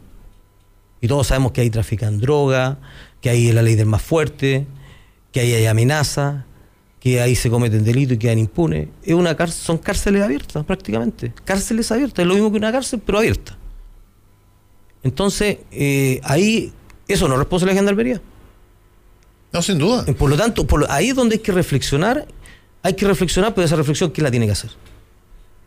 Esa reflexión la tiene que hacer el, país, el país, la sociedad. Porque esa gente que vive en esas comunas, en esos guetos, bueno, delinquen ahí mismo, seguramente, pero también salen a delinquir donde a otras comunas donde donde puedan tener más, digamos eso viene claro lógico entonces entonces ahí, eh, es donde nosotros eh, también indicamos que eh, debe haber un mapa y que de seguro lo tienen, pero más intervención. Y la intervención, todos sabemos que la hacen, la hacen las municipalidades, la hace el Ministerio del Interior con recursos adicionales, con profesionales, y, el seguimiento y todo, cosa de tratar de ir cortando la delincuencia desde afuera hacia adentro y no de dentro hacia afuera.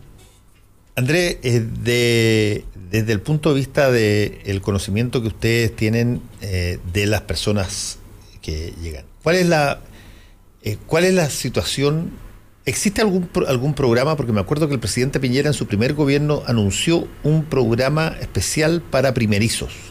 para que la persona que por primera vez delinquía, es decir, aquella persona que no estaba contaminada con, eh, qué sé yo, el circuito eterno, que no era delincuente común, sino que por primera vez llegaba, tuviera un tratamiento especial con psicólogo, con cosas, algo, algo diferenciado de aquel que era el delincuente habitual que ya probablemente estaba yendo y viniendo todo el tiempo. ¿Hay algún tipo de tratamiento así? Claro, bueno, cuando las unidades penales tienen las condiciones de infraestructura, la segregación se hace. O sea, los primerizos están separados de los que ya son reincidentes, punto uno. Y después en la condena, eh, obviamente eh, se trata, se trata dentro de las, de las condiciones. que, que, mantengan separados. Que se mantengan separados y se intervienen también de. es más fácil intervenirlo. Pero eh, ese no es el problema, pues, el problema, el problema son los que no quieren reinsertarse, que es una gran cantidad es la, delincuencia dura que todos conocen, eh, eh, el refractario del sistema. Ahí es donde hay que intervenir, porque esa es la persona que realmente después va a provocar daño al salir. Y ese no, y, no, es una cantidad menor de la reclusión, debe ser un 30, 40% de los, digamos, de los, de los reos que, de los 41.000 que están detenidos, el 30% es delincuencia dura. Eh, están, clasificados con alto compromiso delictual. Tienen, son reincidentes. O sea, su, sistema de vida incorpora el que para, para, generar ingresos tienen que hacerlo a través de, situaciones delincuales. Correcto, correcto. Ahora, ¿qué pasa con ese tipo de, persona? Es, esa persona dentro de la cárcel, eh, ¿cómo, cómo, observa su, su estado? ¿Él es qué? Él es una persona que está en una especie que de escala. Tengo que estar aquí por el tiempo que tenga que estar, pero ya después salgo. Claro, bueno, ahí también eh, eh, ahí es necesario para poder, para poder dar una, opinión más certera. Eh, el hombre tiene que reinsertarse trabajando, haciendo deporte, estudiando, metiéndose en una religión, pero si no hace nada de eso, como hay cárceles que no se dan esas condiciones, por lo tanto el hombre está ahí vegetando. El hombre está pasando el día y pasando la, semana, los meses, los años hasta salir en libertad. Voy a aprovechar de que, de que, hizo mención al, hombre. Eh, ¿Hay diferencia en términos de, la, de, la, de la posibilidad o la facilidad para que alguien se reinserte si es hombre o es mujer? Eh, hay más apoyo para la mujer eh, ¿Qué sentido? Bueno, las mujeres que están recluidas a nivel nacional son mucho menos que el hombre. De los 42.000, de unas 5.000 mujeres. Que el 90% debe ser por microtráfico, creo yo. Claro, claro. en cambio, en el hombre, la mayoría son por robo, después viene el tráfico eh, y otras cosas más pero en definitiva hay, más apoyo, hay más apoyo para, para, el, para la mujer que para el hombre en el sentido de reinsertarse, y aparte que las mujeres también tienen más predisposición, como que están más preparadas para la reinserción que el hombre. El hombre en ese sentido más, se cierran más los delincuentes en ese sentido, como que eh, les cuesta más, les cuesta más, y ahí es donde hay que seguir, digamos, trabajando, pero hay que, hay que tienen que estar ocupados durante el, no, pueden estar desocupados. Y hay por último, hay eh, mecanismos de conversación formales, eh, de discusión entre Gendarmería que custodia a estos delincuentes y, qué sé yo, el Ministerio de Justicia o el Estado permanentemente, donde ustedes informen, den cuenta, den ideas, sugieran y, o les pregunten eh, algún tipo de cosa. ¿Existe algún sistema relativamente estable para que se sepa desde los más cercanos eh, qué es lo que pasa y, cuáles son las cosas que están pasando y cómo se puede mejorar la, rehabilitación y todo lo demás? Claro, hay propuestas. Pues, la, digamos, la retroalimentación con el Ministerio de Justicia y con, los otros órganos son las estadísticas. Eh, eh, digamos, la, siempre hay propuestas. El, el, gobierno también tiene sus propuestas hacia Gendarmería. Este gobierno dio 12 propuestas, 12 lineamientos generales que tiene que hacer durante estos cuatro años va un plan de cárceles que tienen del 2019 al, año 2029, que no lo conozco en su profundidad, pero tienen que retomar la construcción, según ellos. Eh, y, el día a día en la unidad penal, claro, los funcionarios que trabajan ahí en trato directo con los reos, conocen a los reos, conocen los que están. Por eso, por eso digo, o sea, yo, pienso, yo, pienso en, una cosa ridícula, pero una comisión permanente de asesoría presidencial o asesoría eh, de alto nivel sobre el tema cárceles, porque que esté viendo este, este asunto en forma permanente, que no, sea algo esporádico, digamos. Claro, no, si siempre han habido intentos, han habido, han habido eh, informes, etcétera, pero más allá de eso, más allá de eso, de las propuestas, de los informes, o, a lo mejor de los equipos estos multidisciplinarios que se juntan para, para, para dar estas, estas ideas justamente, eh, hay que empezar por la habitabilidad, o sea, sin duda. es, un tema, es un tema que la, idea, las ganas, claro, sin, cama no hay gana. Exacto, exacto. Entonces, entonces en ese sentido, en ese sentido hay que avanzar también, hay que avanzar. Andrés Segovia, vocero de la Asociación Nacional de Funcionarios Penitenciarios, muchas gracias por haber estado aquí con nosotros. Muchas gracias. Y los dejamos eh, que tengan un buen día. Chao. Fueron tres horas de información, opinión y debate junto a Fernando Paulsen, sus invitados y panelistas. Mañana volvemos para poner sobre la mesa los temas que a ti te importan. Combinación clave por la 92.9 y radiolaclave.cl. Somos opinión. Somos la clave.